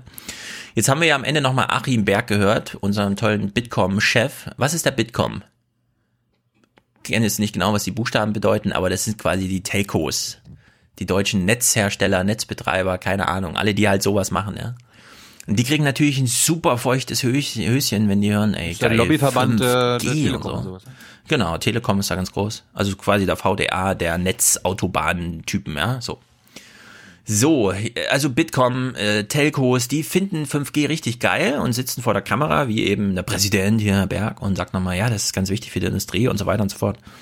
Jetzt muss man sich aber wirklich fragen, wo kommt der Antrieb her? Also warum finden die 5G so geil? Und ich will mal spielen, das ist Wobei, auch... ich ich habe hab gerade gefunden, die, die Bitkom hat 2017 den Negativpreis Big Brother bekommen in der Kategorie Wirtschaft für erstens unkritisches Promoten von Big Data, zweitens penetrante Lobbyarbeit gegen Ja. Datenschutz Ja. und drittens, weil er de facto eine Terrororganisation großer US-Konzerne ist, die bei Bitkom das Sagen haben. Ja. Und jetzt ist jetzt viertens unkritisches Promoten von 5G. Ja, also dieses unkritische Promoten von 5G. Ich würde das jetzt gar nicht. Ähm, ich finde, es, da fehlt einfach Aufklärung und die machen wir jetzt mal, denn das habe ich auch schon mal im Talkradio gespielt, aber wir müssen es hier nochmal wiederholen. Der AT&T-Chef, also ihr kennt AT&T, das ist der größte Telco der Welt. Na gut, in China mal ausgeklammert, aber in Amerika gibt's halt einen super Krise, mega Netzbetreiber, AT&T. Und deren Chef saß hier mal bei irgendwo in einem Podcast, äh, Recode oder so, und dann habe ich es aber im Vergecast, weil die das da sich vorgespielt haben und so weiter. Und wir hören jetzt mal, wie der AT&T-Chef über 5G redet. Und danach äh, gibt es, glaube ich, noch so eine Einschätzung von äh, Nilay Patel, also dem Chefredakteur von The Verge, der sowohl Jurist als auch so ein, wie Klaus Kleber sagen würde, Internetfreak, ein techniknah, ein Spinner ist, ja, der also nochmal eine Einschätzung dazu abgeben kann. Und ehrlich gesagt, als ich das gehört habe, das erste Mal, habe ich gedacht, klar, klar sind die scharf auf 5G. So Randall Stevenson, who is the CEO of AT&T, was on Recode Media with Peter Kafka. You go listen to it. Great podcast. And Peter, if you know Peter, is kind of like no nonsense. And he was like, tell me what the hell 5G is. And they get again, this little conversation. And so here's Randall's answer. Listen to this. This no latency, zero latency thing is a really, really big deal. It's the game changer. All of the stuff that's in that smartphone that you're holding right there, the storage no longer needs to be there. The storage can be back in the network. The compute capacity no longer needs to be there. It can be back in the network. And why is So their vision of 5G is that they will take storage and compute away from the consumer and they will own it at the network level. That's their like long-term vision of 5G. That's what the CEO of AT&T is saying about it today. And I read that and Thin I clients for all. and I'm like I'm filled with like a like an existential dread about AT&T owning what is computed and stored for me. And I I don't think anybody's really like put those things together. Like why all this hype? It's not because of faster speeds. It's because they're the the telco networks and Verizon has said something like this to me as well. So I don't want to just put it on AT&T. This is just we happen to have audio of the dude saying it.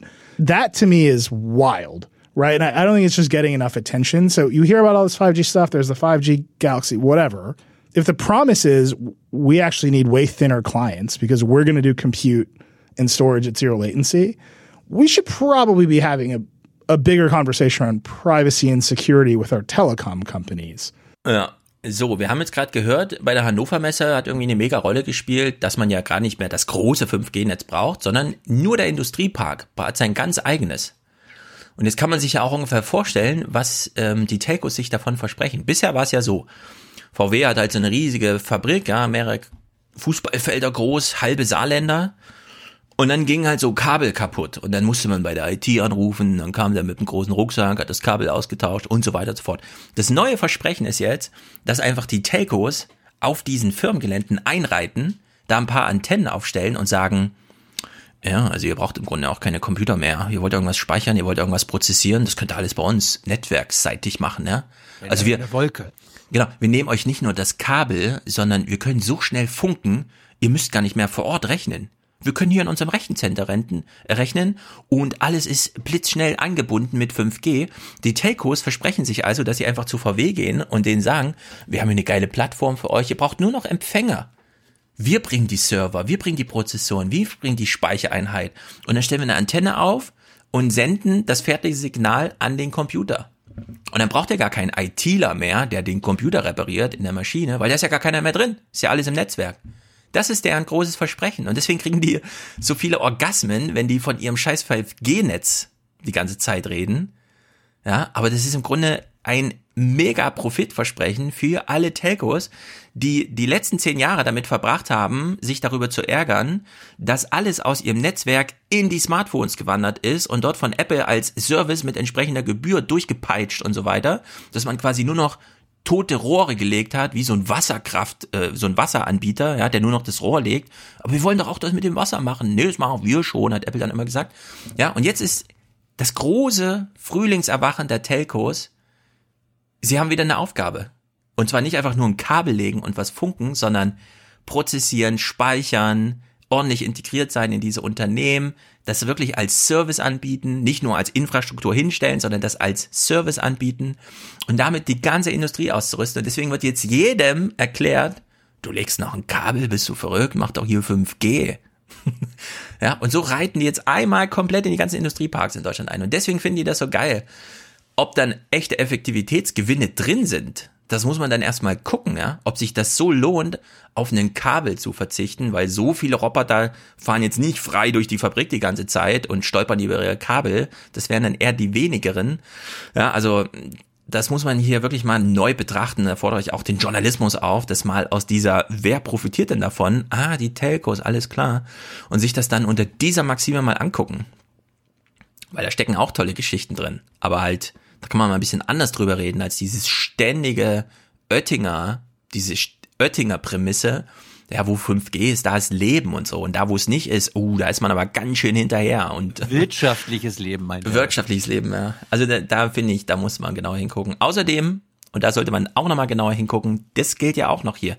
Direkt nach dieser 5G-Park Hannover Messe, keine Ahnung, irgendwas Berichterstattung nach Grindels Uhr, kam eine Kurzmeldung hierzu. Also eine Kurzmeldung, ja. Und die voranschreitende Digitalisierung der industriellen Produktion hat Folgen auch für den Arbeitsmarkt. Laut einer Umfrage des IT-Verbandes Bitkom plant jedes fünfte Unternehmen wegen Industrie 4.0 Entlassungen oder mhm. hat diese bereits vorgenommen. Sina Meinitz, was hört man denn von der Messe zur Zukunft der digitalisierten Arbeitswelt? Produktivitätssteigerungen, die die Digitalisierung mit sich bringt, sind die Grundlage für steigende Wertschöpfung und Löhne. In Deutschland herrscht aktuell nahezu Vollbeschäftigung und das nicht etwa trotz, sondern auch wegen der Digitalisierung. Ja, und hier muss man auch mal sagen, die Indust also die Automatisierung der Industrie ist in Deutschland so weit durch. Aber es ist ja immer noch der Personalkörper, ja also man kann jetzt noch mehr Profite machen, aber nicht durch ähm, Produktivitätssteigerungen, sondern durch weniger Lohnnebenkosten, sondern nur noch Maschineninvestitionskosten. Und da verspricht man sich nochmal so eine kleine Welle, wie das ja auch, es ist halt die Umstellung auf E-Mobilität, die ja dem Herrn Dies dann auch sagt, also 30 Prozent, ja. Ich mache jetzt mal ein Urteil über 200.000 Mitarbeiter, wir können auf 30 Prozent hier auch verzichten. Naja, aber es ist im Grunde 5G ist, ist der größte Scheiß überhaupt. Jedes Mal, wenn es in den Nachrichten kommt, wird es völlig falsch dargestellt. Es geht hier um ein ganz spezifisches Profitinteresse. Das wird aber ganz orgasmisch durchgeprügelt und die Effekte, wie beispielsweise weniger Lohnnebenkosten, das ist dann so, ja gut, kann man kurz im Börsenbericht ansprechen. Naja. Was das zur Hannover Messe? Allerdings, wir können es ja positiv noch drehen, kurz am Ende. Äh, es ist auf jeden Fall ein Schrumpfungskonzept, ne? Also wir wissen ja, das Arbeitnehmerpotenzial wird schrumpfen und trotzdem bleibt man mit der Produktivität oben, weil man hat jetzt 5G. Kann man ja vielleicht so verbuchen. Kleine positive Note. Mir wurde ein kleiner Clip von Angela Merkel zu Besuch auf der bei IGUS auf der Hannover Messe zugespielt mhm. und äh, der ist ein bisschen leise. Ich habe den jetzt ist der Originalclip. Vielleicht kannst du den ein bisschen hochziehen. Ja. Ähm, den finde ich einfach nur super lustig. Der Typ versucht jetzt Angela Merkel ein bisschen was hier äh, Roboter und den ganzen Kram zu vermitteln. Höchst lustig. Achte äh, mal auf ihre Mimik. Kannst du ja unseren Hörern danach mal erzählen mhm. und versuch's ein bisschen hochzuziehen. Ja. Wir möchten Ihnen heute einen Blick in Ihre Zukunft bringen. Vielleicht das, ist das in zwei Jahren fertig und dann schmeißt das Ding in Ihren Haushalt. Das soll ein Service-Roboter werden. So, wir haben ihn Hermann genannt, weil der soll in Deutschland gebaut werden. Wir streben einen 1000 Euro oder vielleicht 2000 Euro Haushaltsroboter an. Wir sagen gleich auch, wie es geht. So, Hermann, würdest du bitte mal die Spülmaschine ausräumen und den Tisch decken? Oh, oh. Also wir machen Teile aus Kunststoff. Hier. Das ist unser Spezialgebiet. Das sind Kugellager aus Metall. Wir machen sowas aus Kunststoff, ganz ohne Schmierung, sehr günstig, auch mit einer guten Ökobilanz. Und, und alles, was wir hier tun, fließt hier rein. Tribologie, Elektronik, Digitalisierung aus, ist praktisch in diesem Arm drin. Wir haben sonst viele Sachen. Ja. Sie bekommt noch ein Geschenk am Ende, was ist noch, ist noch im Werden, aber in ein bis zwei Jahren, so viel Zeit haben wir ja noch, vielleicht, hoffen wir, ähm, soll das äh, serienreif und erschwinglich sein, sodass es über Haushaltsfirmen, Gerätefirmen auf den Markt kommt. Dann haben wir noch eine ganz kleine Kleinigkeit. Oh, oh, oh, oh. Sie kennen ja den Fidget. Spinner. Ähm, wir haben für jede Jackettfarbe, für, darf ich da ganz kurz dahinter greifen, bitte? Ganz kurz, bitte. So, Dankeschön. Wir haben recherchiert, müsste für jede Ihrer Jackettfarben was sein. Können Sie auch in die Jackentasche tun, weil da ist kein, äh, keine Schmierung dran und für Sie auch. Dann können Sie in den langen Konferenzen immer mal ein bisschen spielen. Ja. Danke. Das war's. Okay, das ZDF hatte recht, das muss auf jeden Fall hinter Grindel eingedingst werden, weil Merkel hat jetzt hier Spinner geschenkt gekriegt. Und wir meinen tatsächlich Spinner im Sinne von, das war letztes Jahr mal cool in der Grundschule. Das war auch letztes Jahr nicht mehr cool. War nicht letztes Jahr das Spinnerjahr? Doch, 2018, oder? Wirklich? War es schon 2017? Kann auch sein. Ja, naja, ich meine, äh, sie brauchen das jetzt nicht mehr ölen, sondern das, das äh, funktioniert jetzt auch ohne Ölung, ist natürlich gut. Allerdings, wenn ich diesen Roboter sehe, also da war gerade ein Roboter zu sehen, der hat, sagen wir mal so, ist eigentlich so bescheuert. Also man hat ja durchaus, das Szenario ist ja nicht ganz falsch, ein bisschen Gang zwischen dem Spülbecken oder dem Geschirrspüler und dem Tisch, auf dem man isst. Bei uns ist das zum Beispiel genauso breit, dass da ein Stuhl steht und man trotzdem noch hinten durch zum letzten Schrank gehen kann. Man könnte natürlich diesen Platz opfern, um da ein Roboterarm-Ei reinzustellen. Dann kommt man selber zwar nicht mehr durch die Küche durch, aber der Roboter, macht ja alles. Und der würde dann rübergreifen, einen Teller ansaugen. Der Teller muss aber dann auch genau da stehen, wo er hingehört. Und den Teller dann angesaugt rüberstellen auf den Tisch. Und wenn man nur eine Viertelstunde wartet, ist er auch mit dem fünften Teller fertig. Sensationell. Sowas brauche ich auf jeden Fall.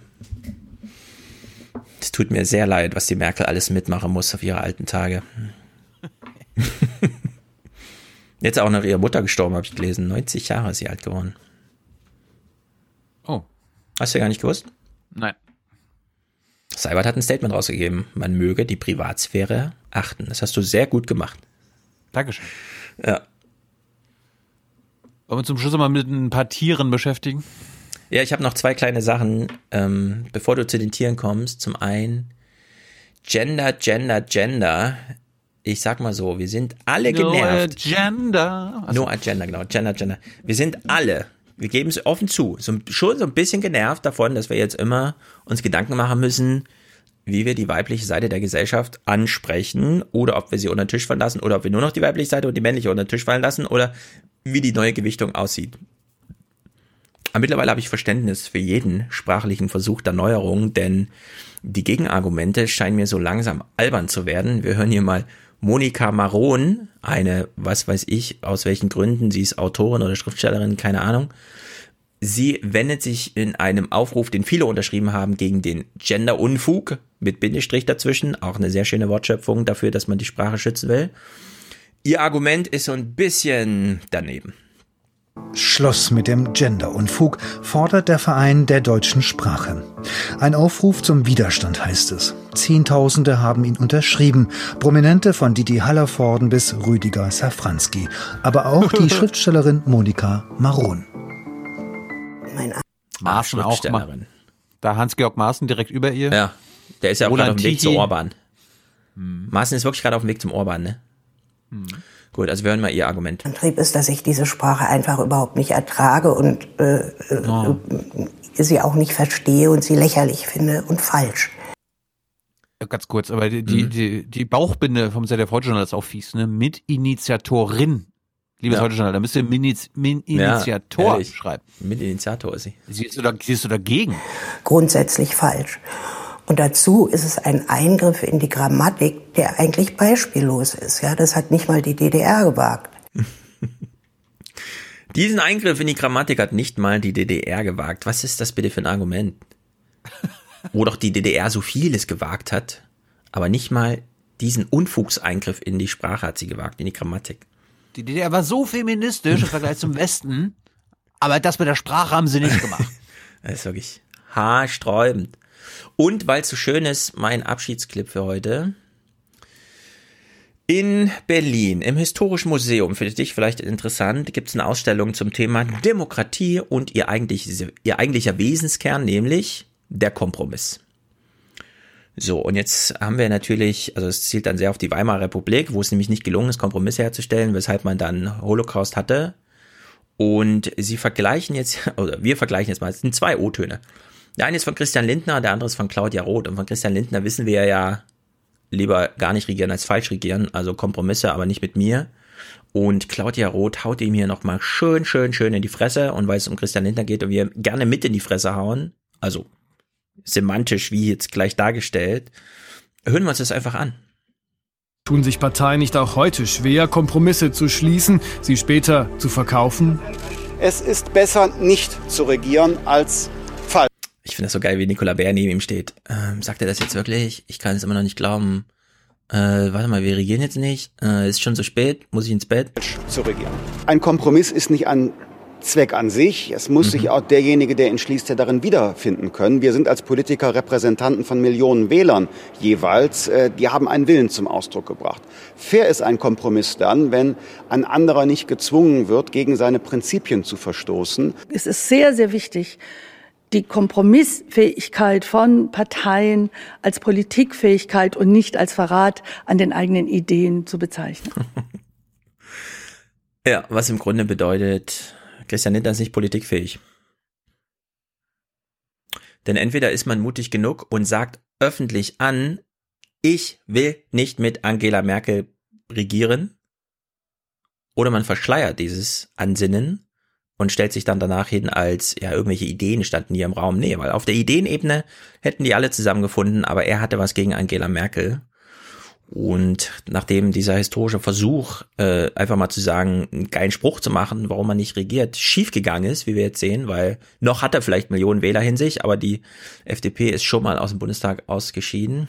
Sie wurde schon mal aus dem Bundestag rausgeschissen von den Wählern. vielleicht äh, kommt es wieder, mal sehen. Merkel ruft schon wieder an. Ja, ich weiß. Aber ich weiß, wer es ist und die schaffen es auch alleine, die Tür aufzumachen.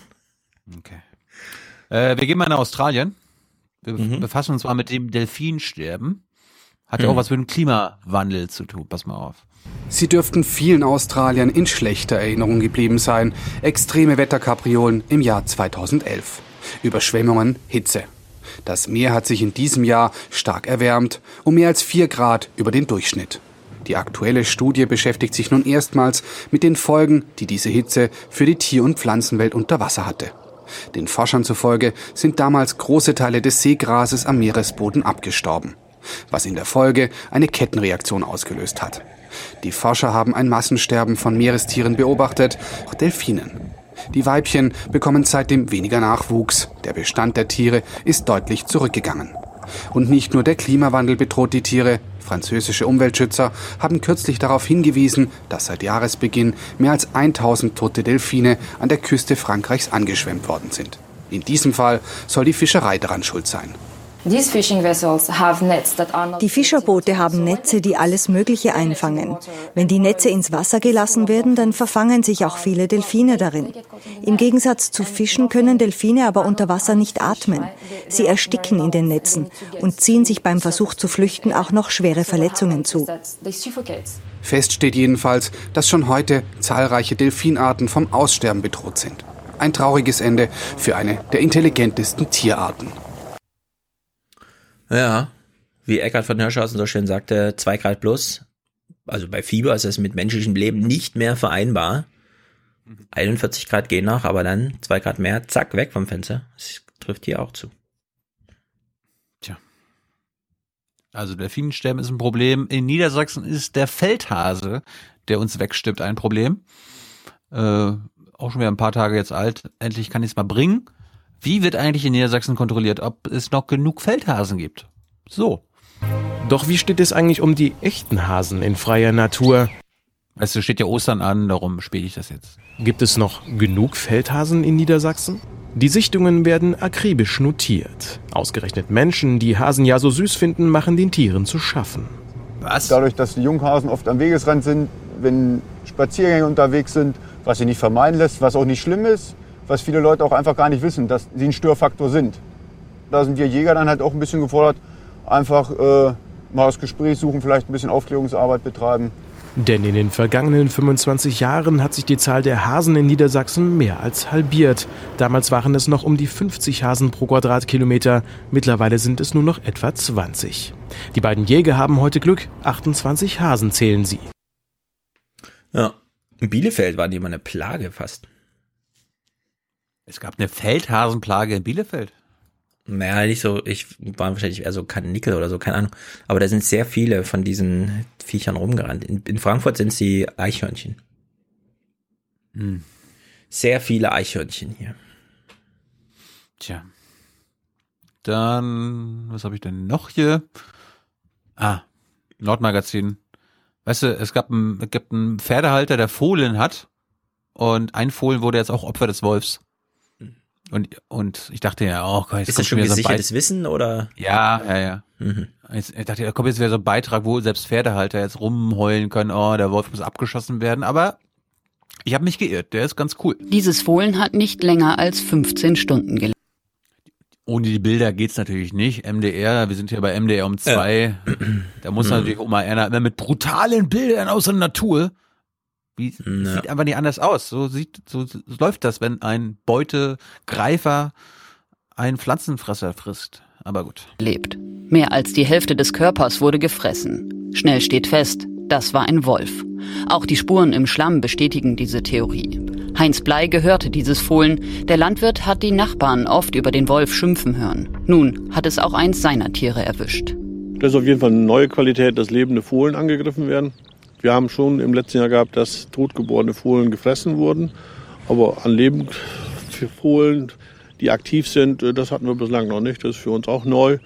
Und äh, wir müssen mal sehen, wie auch in Zukunft die Stutenherden darauf reagieren, weil ich habe bislang bin ich davon ausgegangen, dass wir Stutenherden haben im Verband, die dann aufpassen, wenn von außen ein Angriff kommt. Die Wölfin von Ordruf. Seit ihrem ersten Erscheinen vor fünf Jahren hat sie eine bedrohliche Berühmtheit erlangt.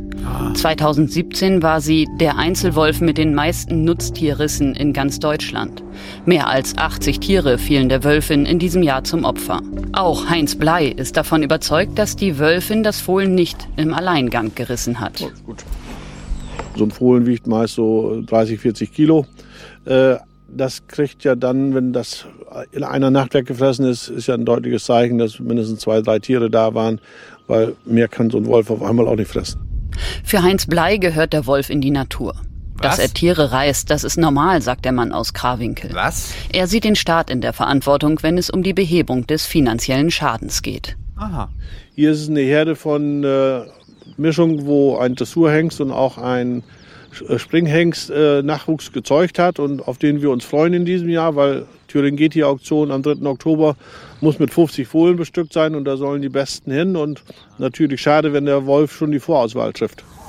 Die Wölfin von Ordruf und ihr Halbwolfssohn. Nun wildern sie gemeinsam und kaum ein Zaun scheint sie aufzuhalten. Jetzt beginnt die Zeit, in der die Jungtiere geboren werden und die Landwirte müssen sich auf weitere Verluste einstellen. Ja, sie ist da, sie ist präsent und äh, wir müssen lernen, damit umzugehen und auch lernen damit, dass wir morgens Tiere finden, die aufgefressen sind. Auch wenn die Landwirte lernen, mit dem Wolf zu leben. Dieses Bild wünscht sich keiner von ihnen, wenn er am Morgen seine Weide betritt. Ist dir was aufgefallen an diesem Beitrag? Außer der, der Pferdehalter ist so echt cool, meint er, so läuft das halt und ist Natur und naja, passiert halt auch mal bei mir. Ist zwar schade, aber der Staat ist eine Verantwortung und der MDR-Beitrag äh, rahmt diesen Pferdehalter ein mit grässlichen Bildern vom Wolf. Ja, also der, der Bauer Ja, versteht das also- jetzt und äh, Guck mal, der, der Wolf ist ein, auch wenn es jetzt äh, für viele, wie sagt sie, äh, nicht so schön ist, aber es ist ein gefährliches Tier. Spiel doch mal diesen O-Ton, sie macht dann, also ist mit Sicherheit ein, äh, ist ja toll, dass er da ist, ne, aber es ist ja mit Gefährlichkeit, ist ja natürlich, äh, ist ja alles noch roh, wie Gott es schuf. Die Bilder gehören natürlich dazu, ja, weil die Bilder repräsentieren diese Natürlichkeit, die Rohheit. Was man jetzt braucht, und deswegen finde ich auch seine Verwunderung da berechtigt, also Wildpferden wäre das nicht passiert, ja. Die Wölfe, die hätten aber sowas von die Köpfe eingetreten gekriegt. Bei so einem domestizierten, keine Ahnung, äh, das ist ein Sprunghengst, ja. Den braucht halt die Natur nicht, deswegen schützt sie ihn auch nicht besonders mit, ja, sie könnte ja zum Beispiel das Tier mit Wissen ausstatten, wie man in der Herde und so Sicherheit herstellt. Äh, So ein Pferd ist auf jeden Fall in der Lage, also sagen wir mal so, ich bin auch manchmal auf dem Pferdehof und wenn so ein Pferd sich bewegt und ich stehe im Umkreis von fünf Metern, bleibe ich stehen. Weil ich will nicht, dass das Pferd irgendwie denkt, oh, was ist denn das für eine Bedrohung, gleich mal wegtreten mit den Hinterbeinen. du darfst dich nur nicht am hinteren Ende hinstellen. Ja, und ich weiß, Pferde sind sehr gefährliche Tiere. Es wird immer wieder unterschätzt. Sehr viele kleine Kinder landen unter Pferden, weil das Pferd bäumt sich auf, das Kind rutscht ab, das Pferd fällt drauf und dann sind es halt 500 Kilo, die da auf dem Kind liegen. Oder eben man wird im Hof einfach umgenietet, ja. Oder so ein Pferd kennt nur noch den Weg durch den Stall, äh, rennt aber alles um, was noch so im Gang steht. Also Pferde sind eigentlich super gefährliche Tiere, erst recht für so einen Wolf. Aber wenn Pferde nicht mal mehr in der Lage sind, vor lauter Domestizierung einen Wolf abzuhalten und das als Herdenleistung hinzukriegen, dann ist da zu wenig Natur und nicht zu viel. Ja, das war's zur Natur. Nächste Woche nochmal ein bisschen mehr zum Wolf aus Österreich. Also quasi als Vorbereitung zu meinem Ostergeschenk mit Eckhard Fuhr. Ja. Sehr gut. Ich möchte gern noch äh, zwei, will ich zwei Termine? Ja, genau, zwei Termine. Ich muss mich gerade erinnern, was will ich eigentlich? Also der erste Termin, der ist wichtig. So viele Termine. Ja, am 14. September findet die große Aufwachen, Minkorrekt, Radfunk, vielleicht so auch Kohlenpott, äh, Radumrundung des großen NRW-Kohlelochs, was es da gibt hier, weißt schon, Hambacher Horst und so weiter. 14.9. der Termin steht fest. Du kannst ja gucken, ob, ob du da irgendwie Lust hast, durch die halbe Republik zu fahren. Es ist ein Samstag mitten auf dem Weg, also nach 30 Kilometern gibt's ein Rewe und eine kleine Ortschaft. Also wir sind, wir planen das ganz sauber, so dass es ein toller Familienausflug wird. Also für alle, die Lust haben, 14.9. Details folgen. Aber dann singen wir aber auch alle, oder? Aber klar.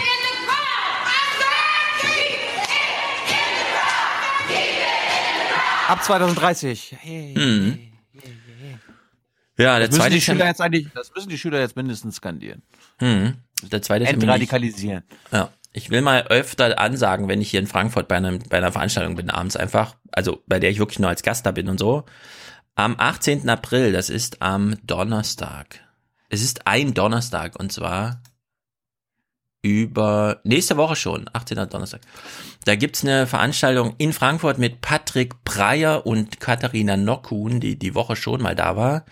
Patrick Breyer ist der Piraten-Spitzenkandidat für die Europawahl. Auf Platz zwei haben wir ja leider erfahren, ist irgendjemand, der in dieser Partei jetzt mehrheitlich abgelehnt wird. Und so weiter, weshalb auch Dingsterbums, wie heißt sie, Julia Reda aus der Partei ausgetreten ist und so weiter und so fort. Gut, ist alles egal, weil vielleicht wählt jemand die Piraten, keine Ahnung. Ich finde, Patrick Breyer ist jedenfalls eine spektakuläre Figur und ich habe ihn noch nie gesehen. Und deswegen habe ich gedacht, ich gehe mal zu dieser Veranstaltung hin und gucke ihn mir den an. nicht aus Schleswig-Holstein? oder Der war in? Schleswig-Holstein, genau, Piraten-Fraktionschef und hatte ganz lange auf Diäten verzichtet, weil er dem Landtag nicht mitteilen wollte, wie seine Privatanschrift ist. Hat er gesagt, pff, ich brauche euer scheiß Geld nicht, ich bin lieber, behalte ich meine Adresse geheim. Dann ist er Fraktionschef geworden und hat sich dann am Ende der Legislatur gedacht, warte mal, als Fraktionschef stehen mir ja so Sonderbezüge zu, die sich auf 70.000 Euro summieren, finde ich irgendwie unfair, hat's zurückgezahlt. also es gibt solche Politiker in Deutschland, ja, und da muss man echt mal, das ist einfach zu krass, der ist von Beruf her Richter, Amtsrichter und ist so beteiligt an den ein oder anderen Rechtswegen hinsichtlich was halt so an Privacy vor sich geht. Und er ist in Frankfurt. Ich freue mich sehr. Falls jemand äh, da auch kommen will, sagt mir Bescheid, dann gehen wir einfach alle zusammen hin. Ich fände es eh gut, wenn da viele Leute hinkommen, weil Patrick Breyer ist so ein Typ, den muss man, glaube ich, wirklich mal. Also ich habe ihn auch noch nicht kennengelernt und noch nie gesehen und ich bin gespannt. 18. April, donnerstags. Ja. Gut. Und dann möchte ich noch kurz anfügen, wir hatten ja hier einige Kritik hinsichtlich, wir haben gerade eben, gerade eben, heute Morgen, 10.33 Uhr, also vor 20 Minuten, hat Paul bei Twitter geschrieben, sieht sich Frio selbst noch als Teil der Jugend? Smiley mit heraushängender Zunge. Und dann habe ich drunter geschrieben, nein, wäre ich es, wäre die Klimakrise längst gelöst und Merkel würde weinend abdanken, woraufhin er schrieb, ungefähr die Attitüde des Gesprächs mit Luisa war aber trotzdem gut. Wir haben im Forum sehr viele alte Hasen, die sich auch nochmal kritisch geäußert haben. Ich möchte nur den Gedanken anmerken, Glaubt ihr wirklich, dass Luisa nochmal eure Unterstützung braucht, dass sie so ein armes Betütel-Mädchen ist irgendwie, das nochmal Schutz davor braucht, von mir gemansplained zu werden? Oder kann man diese 20 Minuten, die wir über die Forderung gesprochen haben, nicht einfach mal ein bisschen lockerer sehen? Aber das nur als kleine. Also Hinweis. was ich im Forum beobachtet habe, kann man darauf zusammenfassen. Wer hat Angst vorm bösen Wolf? Stefan, der böse. ja, ja. Also. Ich meine, wir hatten das in der Situation innerhalb von fünf Sekunden geklärt. Sie macht ihren Spruch, ich mache meinen Spruch, Consulting. Und dann war das Ja, ja, es ist wirklich, also man, wir brauchen ja auch ein bisschen mehr Lockerheit. Man muss jetzt nicht. Stefan ist es, Stefan ist es sofort nach zwei Sekunden aufgefallen. Ah ja, gut, alles klar. Und dann hahaha, es war okay. Ja, wobei mir die Sache mit den Verlagen schon wichtig ist, weil ich, ich sag mal kurz an, ich war am Tag zuvor bei einer Lesung von Sophie Passmann bin immer noch durch den Wind deswegen. Äh, ich weiß, dass sich das Buch, wenn man es selber liest, ein bisschen anders darstellt, als diese Lesung sich dargestellt hat. Aber ich war wirklich erschüttert darüber, was jungen Frauen mit auf den Weg gegeben wird, wie sie, und das Buch heißt Schlichtungsversuch, ja, wie idiotisch äh, sowas auch sich darstellen kann, wenn man eben nur auf seinen Verlag hört, glaube ich. Also ich gebe da einfach dem Verlag die, die, die Schuld auch, dass das äh, völlig in die Hose geht, ja, wenn so wie Passmann auf der Bühne ist. Jedenfalls mein Eindruck aus Darmstadt. Und da, das hat mich halt auch noch ein bisschen geprägt in diesem Moment, wo, wo Luisa dann auch schon den, den Hinweis gab, ja, ja, ich habe auch schon Anfragen bekommen, weil diese Verlage mittlerweile, die sind so auf Krawall gebürstet und die wollen so sehr einen Erfolg sehen und die wollen auch so sehr diese Jugendlichkeit ausnutzen die sie da so als Verkaufspotenzial einfach sehen. Oh, Konfrontation von unten und so. Also es hat nichts mit Rentnerrepubliks-Konfrontation, nämlich Aufklärung, Darstellung, äh, Sensibelmachung, rote Faden, Spinnung und so zu tun, sondern das ist einfach nur frontal. Und das fand ich, also bei Sophie Passmann, das, ich war echt erschüttert, ehrlich gesagt. Ich hoffe, es geht, es muss, es, ich, ich hoffe, ich kann vielleicht äh, helfend hinweisen, dass das nicht so sein muss, weil wenn man das den Verlagen überlässt, geht das wirklich alles schief. Naja.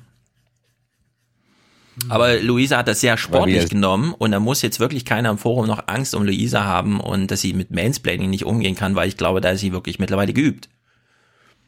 Jawohl.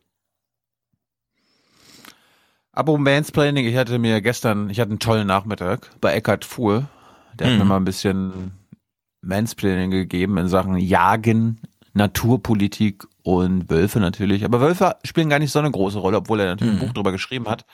Äh, freut euch auf Ostern. Da kommt mal quasi eine naturpolitische Jung Naiv-Folge. An diesem Sonntag gibt es eine neue Folge mit Stefans Lieblingsphilosophen, Philipp Hübel, mhm. über unsere Moral. Mhm, ich bin gespannt. Ich komme drauf zurück. Ja, ich habe gestern äh, im Talkradio, das für die, die sich interessieren, äh, die Grundsteuer. Jenny ist ja auch dran. Jenny hat, soweit ich weiß, schon den Gesetzesentwurf, der nächste Woche behandelt wird. Ich halte die Grundsteuerreform, ehrlich gesagt, für das maßgebende steuerpolitische Ding, was die Rentnerrepublik, also 2023 bis 45, ähm, prägen wird. Also jetzt kann man entscheiden in Deutschland, wollen wir so ein Ermächtigungsding für neue Flexibilität, äh, Zukunftsgewandtheit oder wollen wir uns so ein Galgen einfach mitten in Deutschland hinstellen? Und es gibt zwei Bundesländer, Bayern und Hamburg, sie könnten nicht unähnlicher sein, die sich bislang noch für den Galgen entscheiden und die Gründe dafür sind ganz interessant. Also für alle, die sich da mal so ein bisschen reinlesen oder hören wollen, empfehle ich mein Talkradio von gestern. Dann darin habe ich eine Empfehlung für Jennys und Jenny wird demnächst auch nochmal zur Grundsteuer. Das ist ein Thema, das sollten wir nicht übersehen. Vielleicht sollte man das auch nochmal zum Junge Naiv-Thema machen, bevor diese Entscheidungen fallen, weil die müssen dieses Jahr fallen. Da geht es um 15 Milliarden Euro im Jahr. Und das Bundesverfassungsgericht hat gesagt, entweder ihr macht es neu oder ihr dürft ab 2020 nicht mehr erheben. Also da ist ganz schön was los. Ja. Ich habe ich hab's auf dem Schirm. Sehr gut. Bodenwertsteuer, Bodenrichtwerte und so weiter. Es gibt unendlich viele Ansprechpartner und es ist ein ja, unglaublich spannendes Thema. Ich war auch ganz erschrocken darüber, aber es ist tatsächlich in der bayerischen Verfassung und so vor 100 Jahren wurde schon alles Notwendige dafür formuliert und ausgerechnet aus ja. Bayern kommt jetzt der Widerstand. Ja. Gut, ansonsten nochmal der Hinweis am Sonntag bei Richtig und Wichtig, unserer einmaligen ZDF-Sendung geht es um dieses Thema. Eine Überwachung rund um die Uhr. Viel ja. Spaß damit. Falls ihr Fragen zu allem, was mit der Pre-Production, Production und Post-Production zu tun hat, äh, schickt sie uns, Falls ihr uns noch daran erinnern. per Mail. Ja. Ja, wir versuchen das so gut es geht zu beantworten, obwohl natürlich Teile der Antworten. Teil dieser Antworten würde die Bevölkerung verunsichern. Aber damit müsst ihr dann klarkommen. Ja. Und eines, einen Funfact kann ich schon erzählen. Dieser Mann, den ihr gerade gehört habt, sollte der Gast sein. Ja. Und der war auch der Gast, bis er dann acht Stunden vorher gesagt hat, scheiße hier, ich muss zu einer GroKo äh, ja. finalen Koalitionsverhandlungsrunde. Es dampft, es dampft, Termine drückten. Äh, ihr müsst euch aber sowieso nochmal in Messier warm hören, denn er war damals Innenminister. Ja, das ist schon so lange her. Wir ich, ja, fragen Martin uns. Martin Schulz war noch SPD-Chef. Ja, ist Horst Seehofer eigentlich immer noch Innenminister? Ach ja, unsere Fernsehsendung ist ja noch vor Prä. Also Horst Seehofer unsere Sendung ist eigentlich also thematisch und personell über welche Leute wir da auch reden oder welche Themen. Ja. Das Thema ist nicht unaktuell, aber die Protagonisten Eieiei. Ja, ich mein Thema ist äh, aktueller denn je, denn das mit dem Alexa-Ding, was gestern rausgekommen ist, das war schon ein echter Knaller für die Welt, ja. Dass da Leute auf der anderen Seite sitzen und handschriftlich Transkripte anfertigen von dem, was man seiner Alexa so erzählt. Hm. Da ist es schon, also für alle, die da sensibilisiert sind, die können dann Sonntagnacht mal zuschauen, wie Steffen Seibert das so findet. ja. Gut, wir brauchen für Folge 372 nächste Woche noch Unterstützung ab dem ersten Euro werdet ihr das. Äh, wir brauchen noch Produzenten oder Produzentinnen. Das werdet ihr ab 42 Euro. Und äh, Präsentator und Präsentatorinnen werdet ihr ab 250 Euro. Und ich wünsche mir endlich mal wieder Intro-Intros, Leute. Das äh, ist jetzt in letzter Zeit abgekackt. Das kann nicht so. Das kann nicht sein so. Und 372 bedeutet wieder weibliche Intro-Intros. Mhm. Und das war's. Audiokommentare? Ja, sind drin. Und Musik, Musik natürlich auch. Gut. Es gab noch einen Brexit-Song, den könnten wir, den habe ich dir mal geschickt, den kannst du noch mal anhängen. Ein Brexit-Song, ja. Wird gespielt. Ja, ich, ich hatte ich dir vor ein paar Tagen weitergeleitet. Mhm. Ja, da gucke ich nochmal nachher. Ja. Ich weiß leider gerade nicht, wie der Künstler heißt. Aber das kannst du dann. Das findest Steht du dann in der, in der Kapitelmarke, ja. Gut, nicht vergessen, sonst ist es wieder scheiße gelaufen. Ich, was soll ich dir jetzt dazu sagen? Scheiße gelaufen. Ich hätte das äh, jetzt anders machen sollen. So, ja. ich werde zu Steffen Seibert. Mhm. Wünsche Ihnen einen tollen Nachmittag. Danach gehe ich zu den Schülern. Ja, hau rein. Und Grüß Sie alle. Sag Ihnen, Sie sollen durchhalten. Das drückt. Jetzt, wo wir einen Fahrradminister haben. Ich werde mansplainen. Ja, mach mal. Gut, bis denn.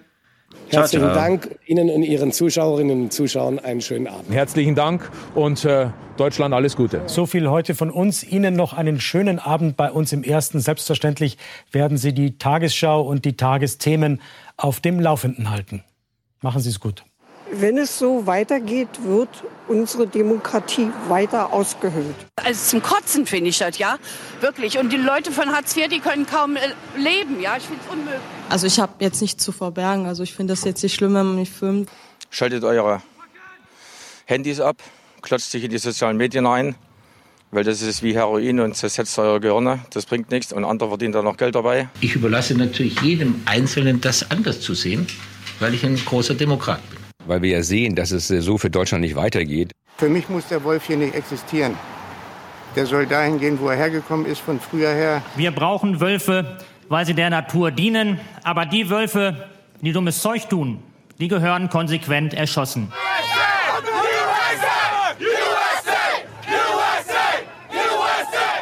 Europa, Mecklenburg-Vorpommern und Deutschland, wir führen eine Liebesbeziehung.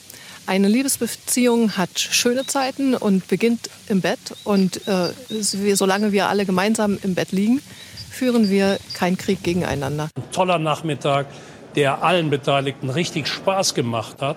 Nee, ich kann nicht, ja, ich kann nicht meckern. Bin zufrieden. Mir geht's gut. Tschüss zusammen. Wiedersehen. Ciao, vielen Dank.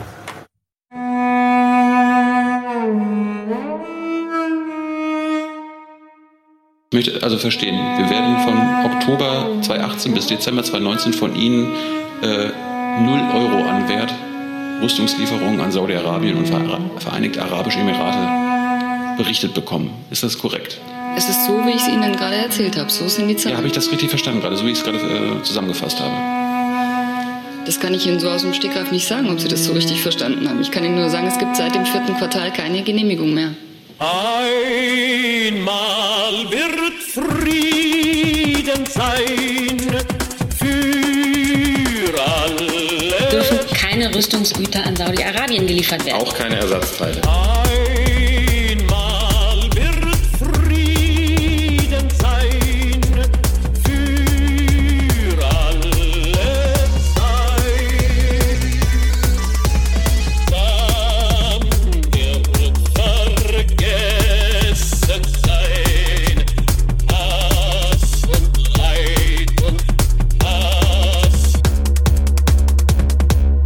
klarstellen, es dürfen keine Rüstungsgüter an Saudi-Arabien geliefert werden. Auch keine Ersatzteile. Es dürfen keine Rüstungsgüter nach Saudi-Arabien geliefert werden. Auch keine Ersatzteile. Es dürfen keine Rüstungsgüter nach Saudi-Arabien geliefert werden. Ich glaube, ein drittes Mal gibt die gleiche Antwort. Dann ist jetzt die Kollegin hier vorne rechts dran. Trommeln werden schweigen und Kanonen schlagen. Dann gibt es doch keine rechtlich verbindliche Auflage zu sagen, jetzt gilt das nicht mehr. Sie haben uns, glaube ich, etwas anderes eingangs gesagt, als das, was tatsächlich drinnen steht. Also, dass ich was anderes gesagt hätte als das, was tatsächlich drinsteht, möchte ich natürlich zurückweisen. Ähm, äh, es ist so, wie ich es gesagt habe. Also die ausgelaufenen Gemeinschaftsprogramme und die dazugehörigen Sammelausfuhrgenehmigungen werden verlängert um neun Monate, aber eben unter diesen Auflagen. Die Auflage besagt, dass die fertiggestellten Produkte nicht innerhalb dieser neun Monate an äh, Saudi-Arabien oder die Vereinigten Amerika Nein, nein, nein, sorry, das steht da nicht drin. Es steht drin, die Maßgabe ist, dass Konsultationen stattfinden. In den Konsultationen soll darauf gedrungen werden, dass das nicht passiert. Die Gretchenfrage äh, ist doch, was passiert, wenn man sich mit diesem Dringen nicht durchsetzt? Dann gibt es doch oder sehe ich das falsch? Dann gibt es keine Auflage, die sagt, dann darf eben nicht geliefert werden, dann gilt unsere Genehmigung nicht. Das ist der Unterschied. Äh, ich teile Ihre Interpretation insofern nicht, als dass äh, da gibt es jetzt keinen Widerspruch. Die Konsultationen finden ja parallel statt zu der Auflage, die die Unternehmen haben. Trommeln werden schweigen und Kanonenschlag. Glaube nun, glaube nun, glaube nun, glaube nun, glaube nun.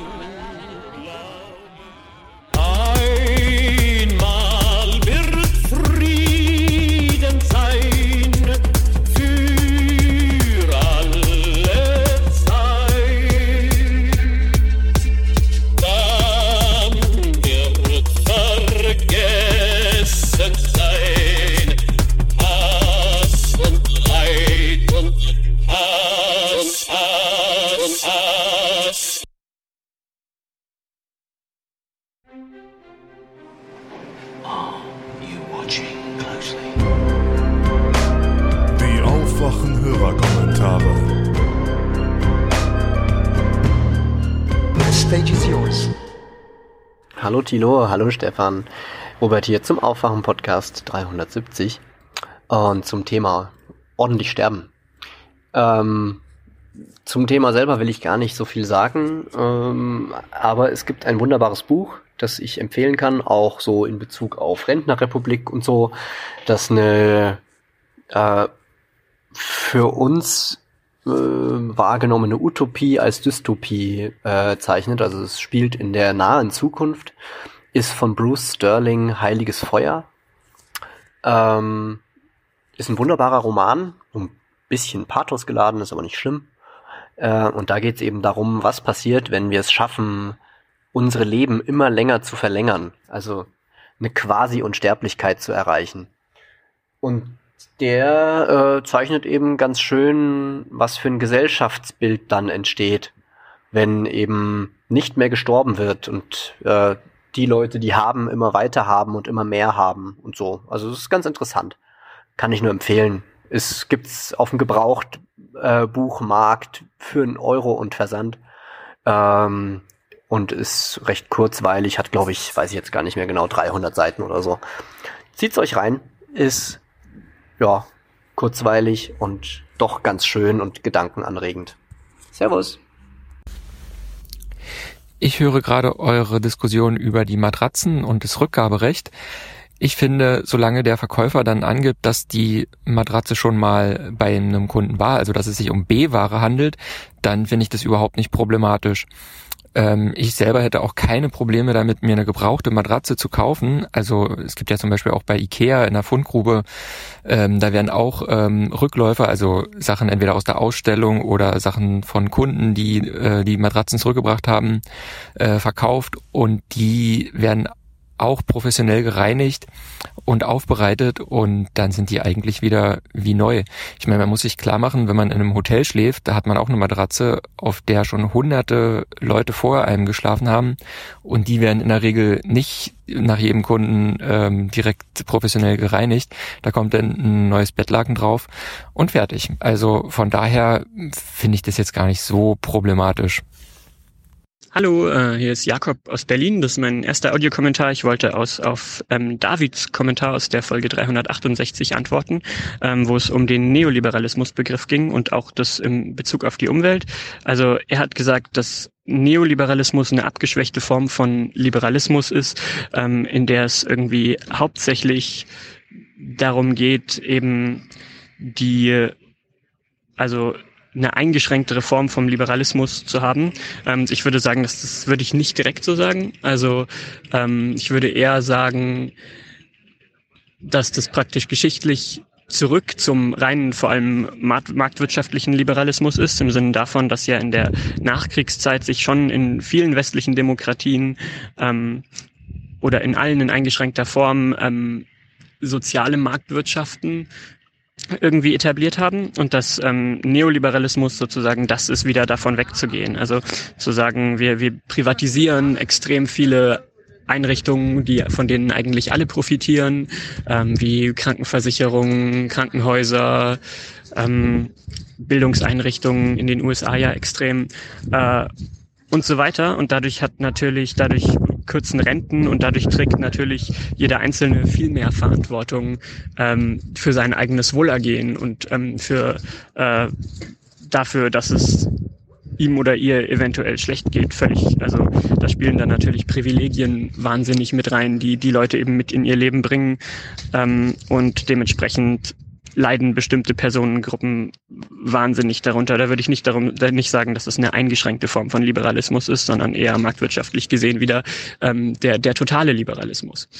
Ähm, und das ist dann natürlich auch in Bezug auf Umweltthemen so, weil jeder, also weil es praktisch die Hoffnung in den Altruismus des Individuums ist, ähm, das Klimaproblem zu lösen und dass das äh, völlig unmöglich ist, äh, wie, wie ja Greta auch sieht, sagen wir. Und ich finde, ähm, dass hat, hast du auch irgendwie ganz gut in deinem Audiokommentar gesagt, als, als du gesagt hast, na klar verstehe ich einen Versicherungsvertreter, der irgendwie sein Auto braucht. Und genau da liegt ja das Problem. Die Leute sind eben äh, da, davon abhängig, ihr Leben ist davon abhängig, dass sie teilweise auch nicht klimaneutral handeln, indem sie irgendwie ähm, damit Geld verdienen oder äh, indem sie sich äh, keine kein Elektroauto leisten können und und so weiter. Ähm, genau, insofern ist es definitiv ein neoliberaler Gedanke. Ähm, natürlich kann man das irgendwie nicht so schwarz-weiß sehen und jeder, der irgendwie kann, sollte meiner Meinung nach ähm, sich auch möglichst klimaneutral verhalten. Ähm, aber es, es kann eben nicht jeder und der Glaube daran, dass es jeder könnte oder jeder tun würde, ähm, ist für mich inhärent neoliberal. Ja, ähm, danke und ähm, ich freue mich auf die nächste Folge. Hallo, ich höre gerade den AfD-Blog im letzten Podcast und erinnere mich, dass gestern Abend bei Markus Lanz, also am 10.04., der Nikolaus Fest zu Gast war. Abgesehen davon, dass man also AfDler in keiner Tagshow mehr sehen sollte, wäre also der wirklich mal sehenswert für euch. Dann könntet ihr ein paar ganz schöne Tonclips rausschneiden.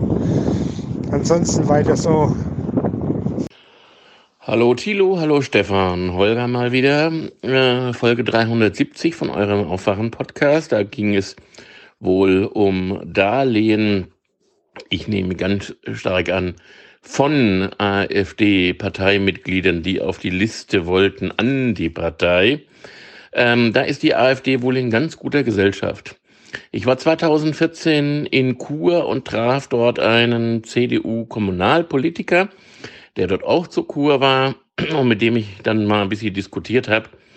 Und da ging es dann auch um, äh, um also nicht um Regionalwahlen, sondern äh, wohl um Landtagswahlen.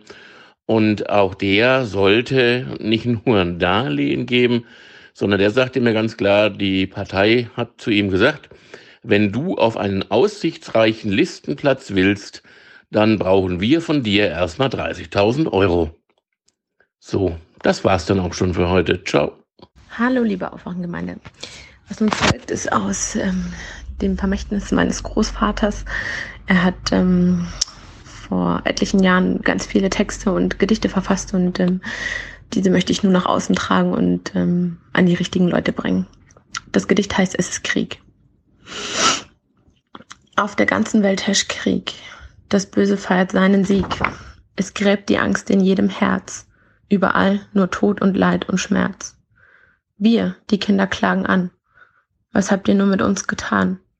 Habt uns die Zukunft dieser Welt verkauft für Autos, Sex und Geld. Ihr sagt, die Jugend sei schlecht und gebt euch damit selber recht. Vergesst, welch Vorbild ihr uns wart, habt uns dies Schicksal nicht erspart. Wir hätten euch so sehr gebraucht, nicht all das Zeug, das ihr gekauft. Wir sollten auch so sein wie ihr. Nein, wir können nichts dafür. Seht der Wahrheit ins Gesicht, wie euer Wert zusammenbricht. Ihr wolltet immer nur noch mehr, doch eure Herzen waren leer. Dafür bekommt ihr jetzt den Lohn. Die Erde brennt seit Jahren schon. Keiner entgeht der Menschheit los, denn dieser Krieg wird riesengroß.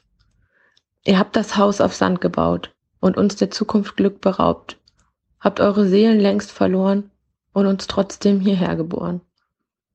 In einem atomaren Blitz verliert ihr euren Besitz.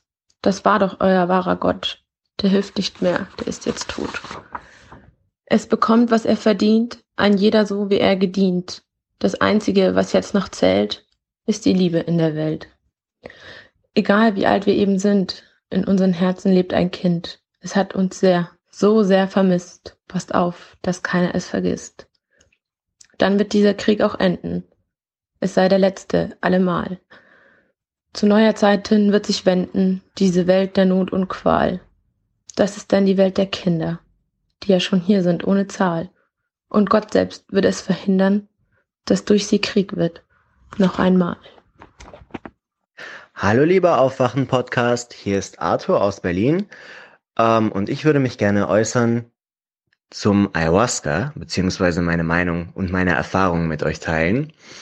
Ähm, und ich habe da mehrere Dinge, die ich gerne äußern würde. Also zum einen, zum allerersten und wichtigsten, das heißt Halluzinogen, nicht Halluzigen, Halluzinogen. So, ähm, und dann wurden noch ein paar Dinge genannt, unter anderem das Kotzen beim, bei der Ayahuasca-Zeremonie und ähm, die Diät, die man im Voraus einhalten kann. Und ich betone hierbei deutlich kann. Ähm, ich habe ungefähr zehn Ayahuasca-Zeremonien mitgemacht in drei Retreats. Und ich habe ungefähr alle Regeln, die diese Diät einem vorschreibt, ähm, gebrochen.